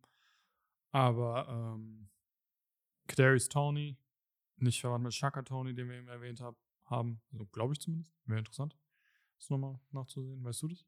Ich glaube nicht, dass sie verwandt sind, aber Shakatoni hat auf jeden Fall den besseren Namen. Okay. Aber Kadarius Tony ist dafür der bessere Spieler. Also Das stimmt. An der Stelle ist er ein sehr guter Spieler, finde ich auch kein Reach. Wir haben zwar unsere Right Receiver auch schon mal vorgestellt, da ist er leider nicht aufgetaucht, da wurde nur Honorable Mention, aber das ist jetzt auch schon eine Weile her. Und ich finde, mit zusammen in Kombination mit diesem Downtrade ähm, ist Kadarius Tony an der Stelle ein sehr guter Value, auch ein sehr guter Fit. Ein besserer Fit als Rashad Bateman auch, finde ich, für das Team, weil viele haben gesagt, ja, warum nicht Rashad Bateman, ist doch der Best Player, äh, der Best Receiver available und so. Aber ich finde, Kadarius Tony ist ein besseres Fit, einfach weil er viel mehr mit sich bringt. Erstens, ähm, viel flexibler ist, viel flexibler einsetzbar ist. Ich glaube, Joe Judge, der wird da seinen Spaß haben. Aber er ist auch ähm, besserer, ja, besserer Fit für die Lücke, die die Giants noch im Receiver-Core haben, weil sie haben eigentlich keinen richtigen Slot-Receiver. Also Sterling Shepard ist halt schon auch etwas älter, war auch schon häufiger verletzt. Und ansonsten haben sie da echt fast nur Boundary Receiver so. Kenny Golladay ist ein Boundary Receiver. John Ross, Darius Slayton kommt über die Boundary, also über die Mitte da, äh, über die ja, Spielfeldmitte, da kommt nicht ganz so viel nach. Deswegen Kadarius Tony auch ein sehr guter Fit. Noch besserer Fit, finde ich, ist Aziz Ojulari, den sie in der zweiten Runde bekommen haben. Sind dann da auch runtergetradet und haben für nächstes Jahr einen First Rounder bekommen. Ist an der Stelle auch eigentlich schon ein Stil. Ähm, also hier zeichnet sich bei den dreien der NFC East schon ein bisschen was ab, dass sie da gute, sehr, sehr gute Picks bekommen haben. Ich glaube, das ist tatsächlich im Schnitt sogar die beste ähm, Division, also die besten Drafts. Also zumindest für die NFC. Ähm, und ja, dann noch in der dritten Runde einen Cornerback gedraftet. Die Secondary ist absolut stacked jetzt, finde ich. Also man kann heutzutage in der NFL, die sehr pass-heavy ist, kann man nicht genug sehr gute Cornerbacks haben oder nicht genug Cornerbacks generell haben. Da haben sie auch mit Aaron Robinson einen sehr soliden Impact, äh, nicht Impact, also das stellt sich noch heraus, aber einen sehr soliden Starter auf jeden Fall bekommen. Ähm, ja, das Einzige, warum die ein kleines Minus bekommen, finde ich, ist ja, deren Day 3 Picks sind ein bisschen meh, muss ich einfach sagen. Was Besseres hat ist mir dazu nicht alles eingefallen. Finde ich jetzt okay, sind halt Developmental-Spieler. Ich habe mich ein bisschen geärgert oder gefragt, warum sie keinen O-Liner noch irgendwie draften. Da waren nämlich noch sehr stabile, auch noch später da. Warum noch mehr irgendwie Cornerbacks und Edge-Spieler?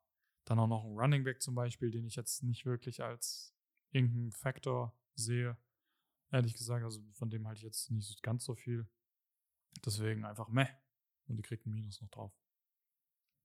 Ich war auch im Laufe des Draft-Prozess immer mehr ein Fan von Kadarius Tony. Wenn man seine Highlights anguckt, die sind auf jeden Fall sehr, sehr beeindruckend. Kann ich auch nur jedem empfehlen. Aber wir sind unbiased natürlich. Ne? Wir sind unbiased. Aber ich habe mich über den Pick dann im Endeffekt sehr gefreut. War natürlich traurig, dass wir Devonta Smith dann da nicht bekommen haben. Aber jetzt noch den First Round dafür nächstes Jahr, der auch sehr valuable sein könnte in Hinsicht auf Daniel Jones, wenn er jetzt nicht, ähm, wenn es alles nicht so klappt, wie die Giants sich das erhoffen. Er hat ähm, jetzt alle Waffen um sich herum, hat da wirklich drei, vier sehr gute Receiver, hat einen krassen Running Back, ganz solide Tight Ends. Also bei Daniel Jones ist wirklich jetzt all or nothing. Er muss dieses Jahr gut spielen, ansonsten werden die Giants nächstes Jahr wahrscheinlich einen Quarterback draften und haben jetzt auch das Kapital dazu, dieses zu tun, hochzutraden, wenn sie es dann müssen. Sie ist Ojolari das schon gesagt. Einfach ein Stil, ihn da an 52 zu bekommen, da wieder runtergetradet. Gab ja diese lustige Narrative, dass Gettleman nie runtertradet, dann hat er es allen gezeigt und es direkt zweimal hintereinander gemacht. Aronson, Aaron Robinson mag ich auch. Wird auch interessant zu sehen, da sie haben letztes Jahr Darnay Holmes auf dieser Nickel-Cornerback-Position gedraftet, der ein sehr gutes, solides Jahr hatte. Aaron Robinson kann dann ein bisschen besser Press-Man in der äh, Nickel-Position spielen. Wird interessant zu sehen, wer da dieses Duell gewinnt. Also für uns natürlich, für die meisten Football-Fans wahrscheinlich sehr irrelevant. Ja, Day Free war so ein bisschen unspektakulär. Allison Smith ist natürlich von Northern Iowa ein sehr kleinen College. Könnte ein guter Developmental-Spieler sein, aber jetzt nichts Spektakuläres. Ich hätte da auch gerne noch einen O-Liner gesehen, vor allem Creed Humphrey war da noch lange auf dem Board. Den hätten wir gern gehabt bei den Giants. Ich glaube, das Front Office von den Giants hat damit auch so ein bisschen die Aussage getroffen, wir sind zufrieden mit unseren O-Linern. Sie haben letztes Jahr Andrew Thomas in der ersten Runde genommen und dann in der dritten Runde nochmal äh, Matt Pert. Also, Und später dann noch Shane Lemieux. ja, also drei O-Liner gedraftet, die dann auch gespielt haben, die teilweise auch sehr gut aussahen. Und denken, dass sie die dann noch besser developen können und vielleicht besser als da jetzt einen Rookie zu draften, vor allem in Runde 4 oder 6. Welchen Impact wird er dann haben, weiß man auch immer nicht so genau. Ja, ich war als Giants-Fan sehr zufrieden mit dem Draft. A- finde ich dann auch berechtigt, aber vor allem diese Trade-Downs und diese extra Picks finde ich sehr gutes Value und ich bin auch sehr gespannt auf Kadarius Stone. Ich glaube, er könnte auch so ein kleiner Sleeper werden in diesem Draft. Erst an 20 gegangen, könnte aber auch so ein Odell Junior Impact haben, zumindest hoffe ich das dann für die Giants. Witzigerweise sind die genau gleich groß, wiegen genau viel. Die haben fast äh, in diesen ähm, Athletiktests eigentlich fast alles das Gleiche erreicht und so. Und auch diese Playmaking Ability. Eine Sache zu Kadarius Tony noch, die darf man nicht vergessen.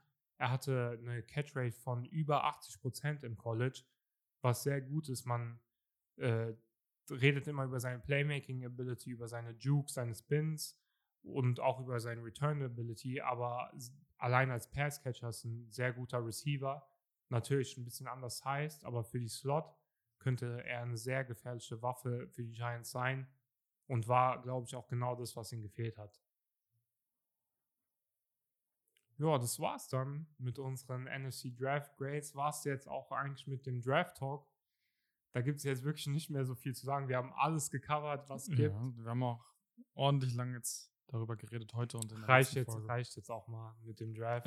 Nächste Woche lassen. kommt dann unsere Way Too Early Mock Drafts. Nein, Nein, das machen wir nicht. Das machen wir nicht. Das äh, ist vielleicht ein bisschen zu früher. Was nächste Woche kommt, darauf könnt ihr gespannt sein. Wir freuen uns natürlich, wenn ihr dann auch nächste Woche wieder einschaltet, um NFL-Content von uns zu genießen. Dankeschön, dass ihr auch diese Woche wieder zugehört habt. Hat uns sehr viel Spaß gemacht. Wir würden uns natürlich auch freuen, wenn ihr uns gleichzeitig auf Instagram folgen könntet. At Bandwagon Football Podcast ist da die Destination. Und jetzt, je nachdem, wie ihr unseren Podcast hier hört, würden wir uns natürlich auch über ein Follow oder über eine positive Bewertung freuen. Dann auch von meiner Seite nochmal schön, dass ihr dabei wart. Und wir freuen uns auf jeden Fall nicht nur auf die kommende NFL-Saison, wo wir dann noch mehr Content posten und äh, hier in unseren Podcast-Folgen abdecken. Aber wir freuen uns auch, wenn ihr nächste Woche auch in so einem vermeintlichen Sommerloch mal einschaltet. Wir haben nämlich echt einige gute Sachen geplant für die kommenden Wochen. Deswegen schaltet ruhig ein und bis zum nächsten Mal. Tschüss. Peace.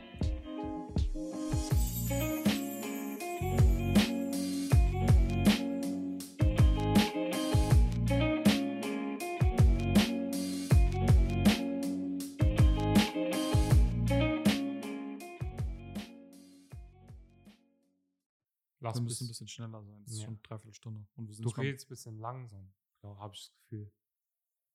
Also nicht böse gemeint, aber.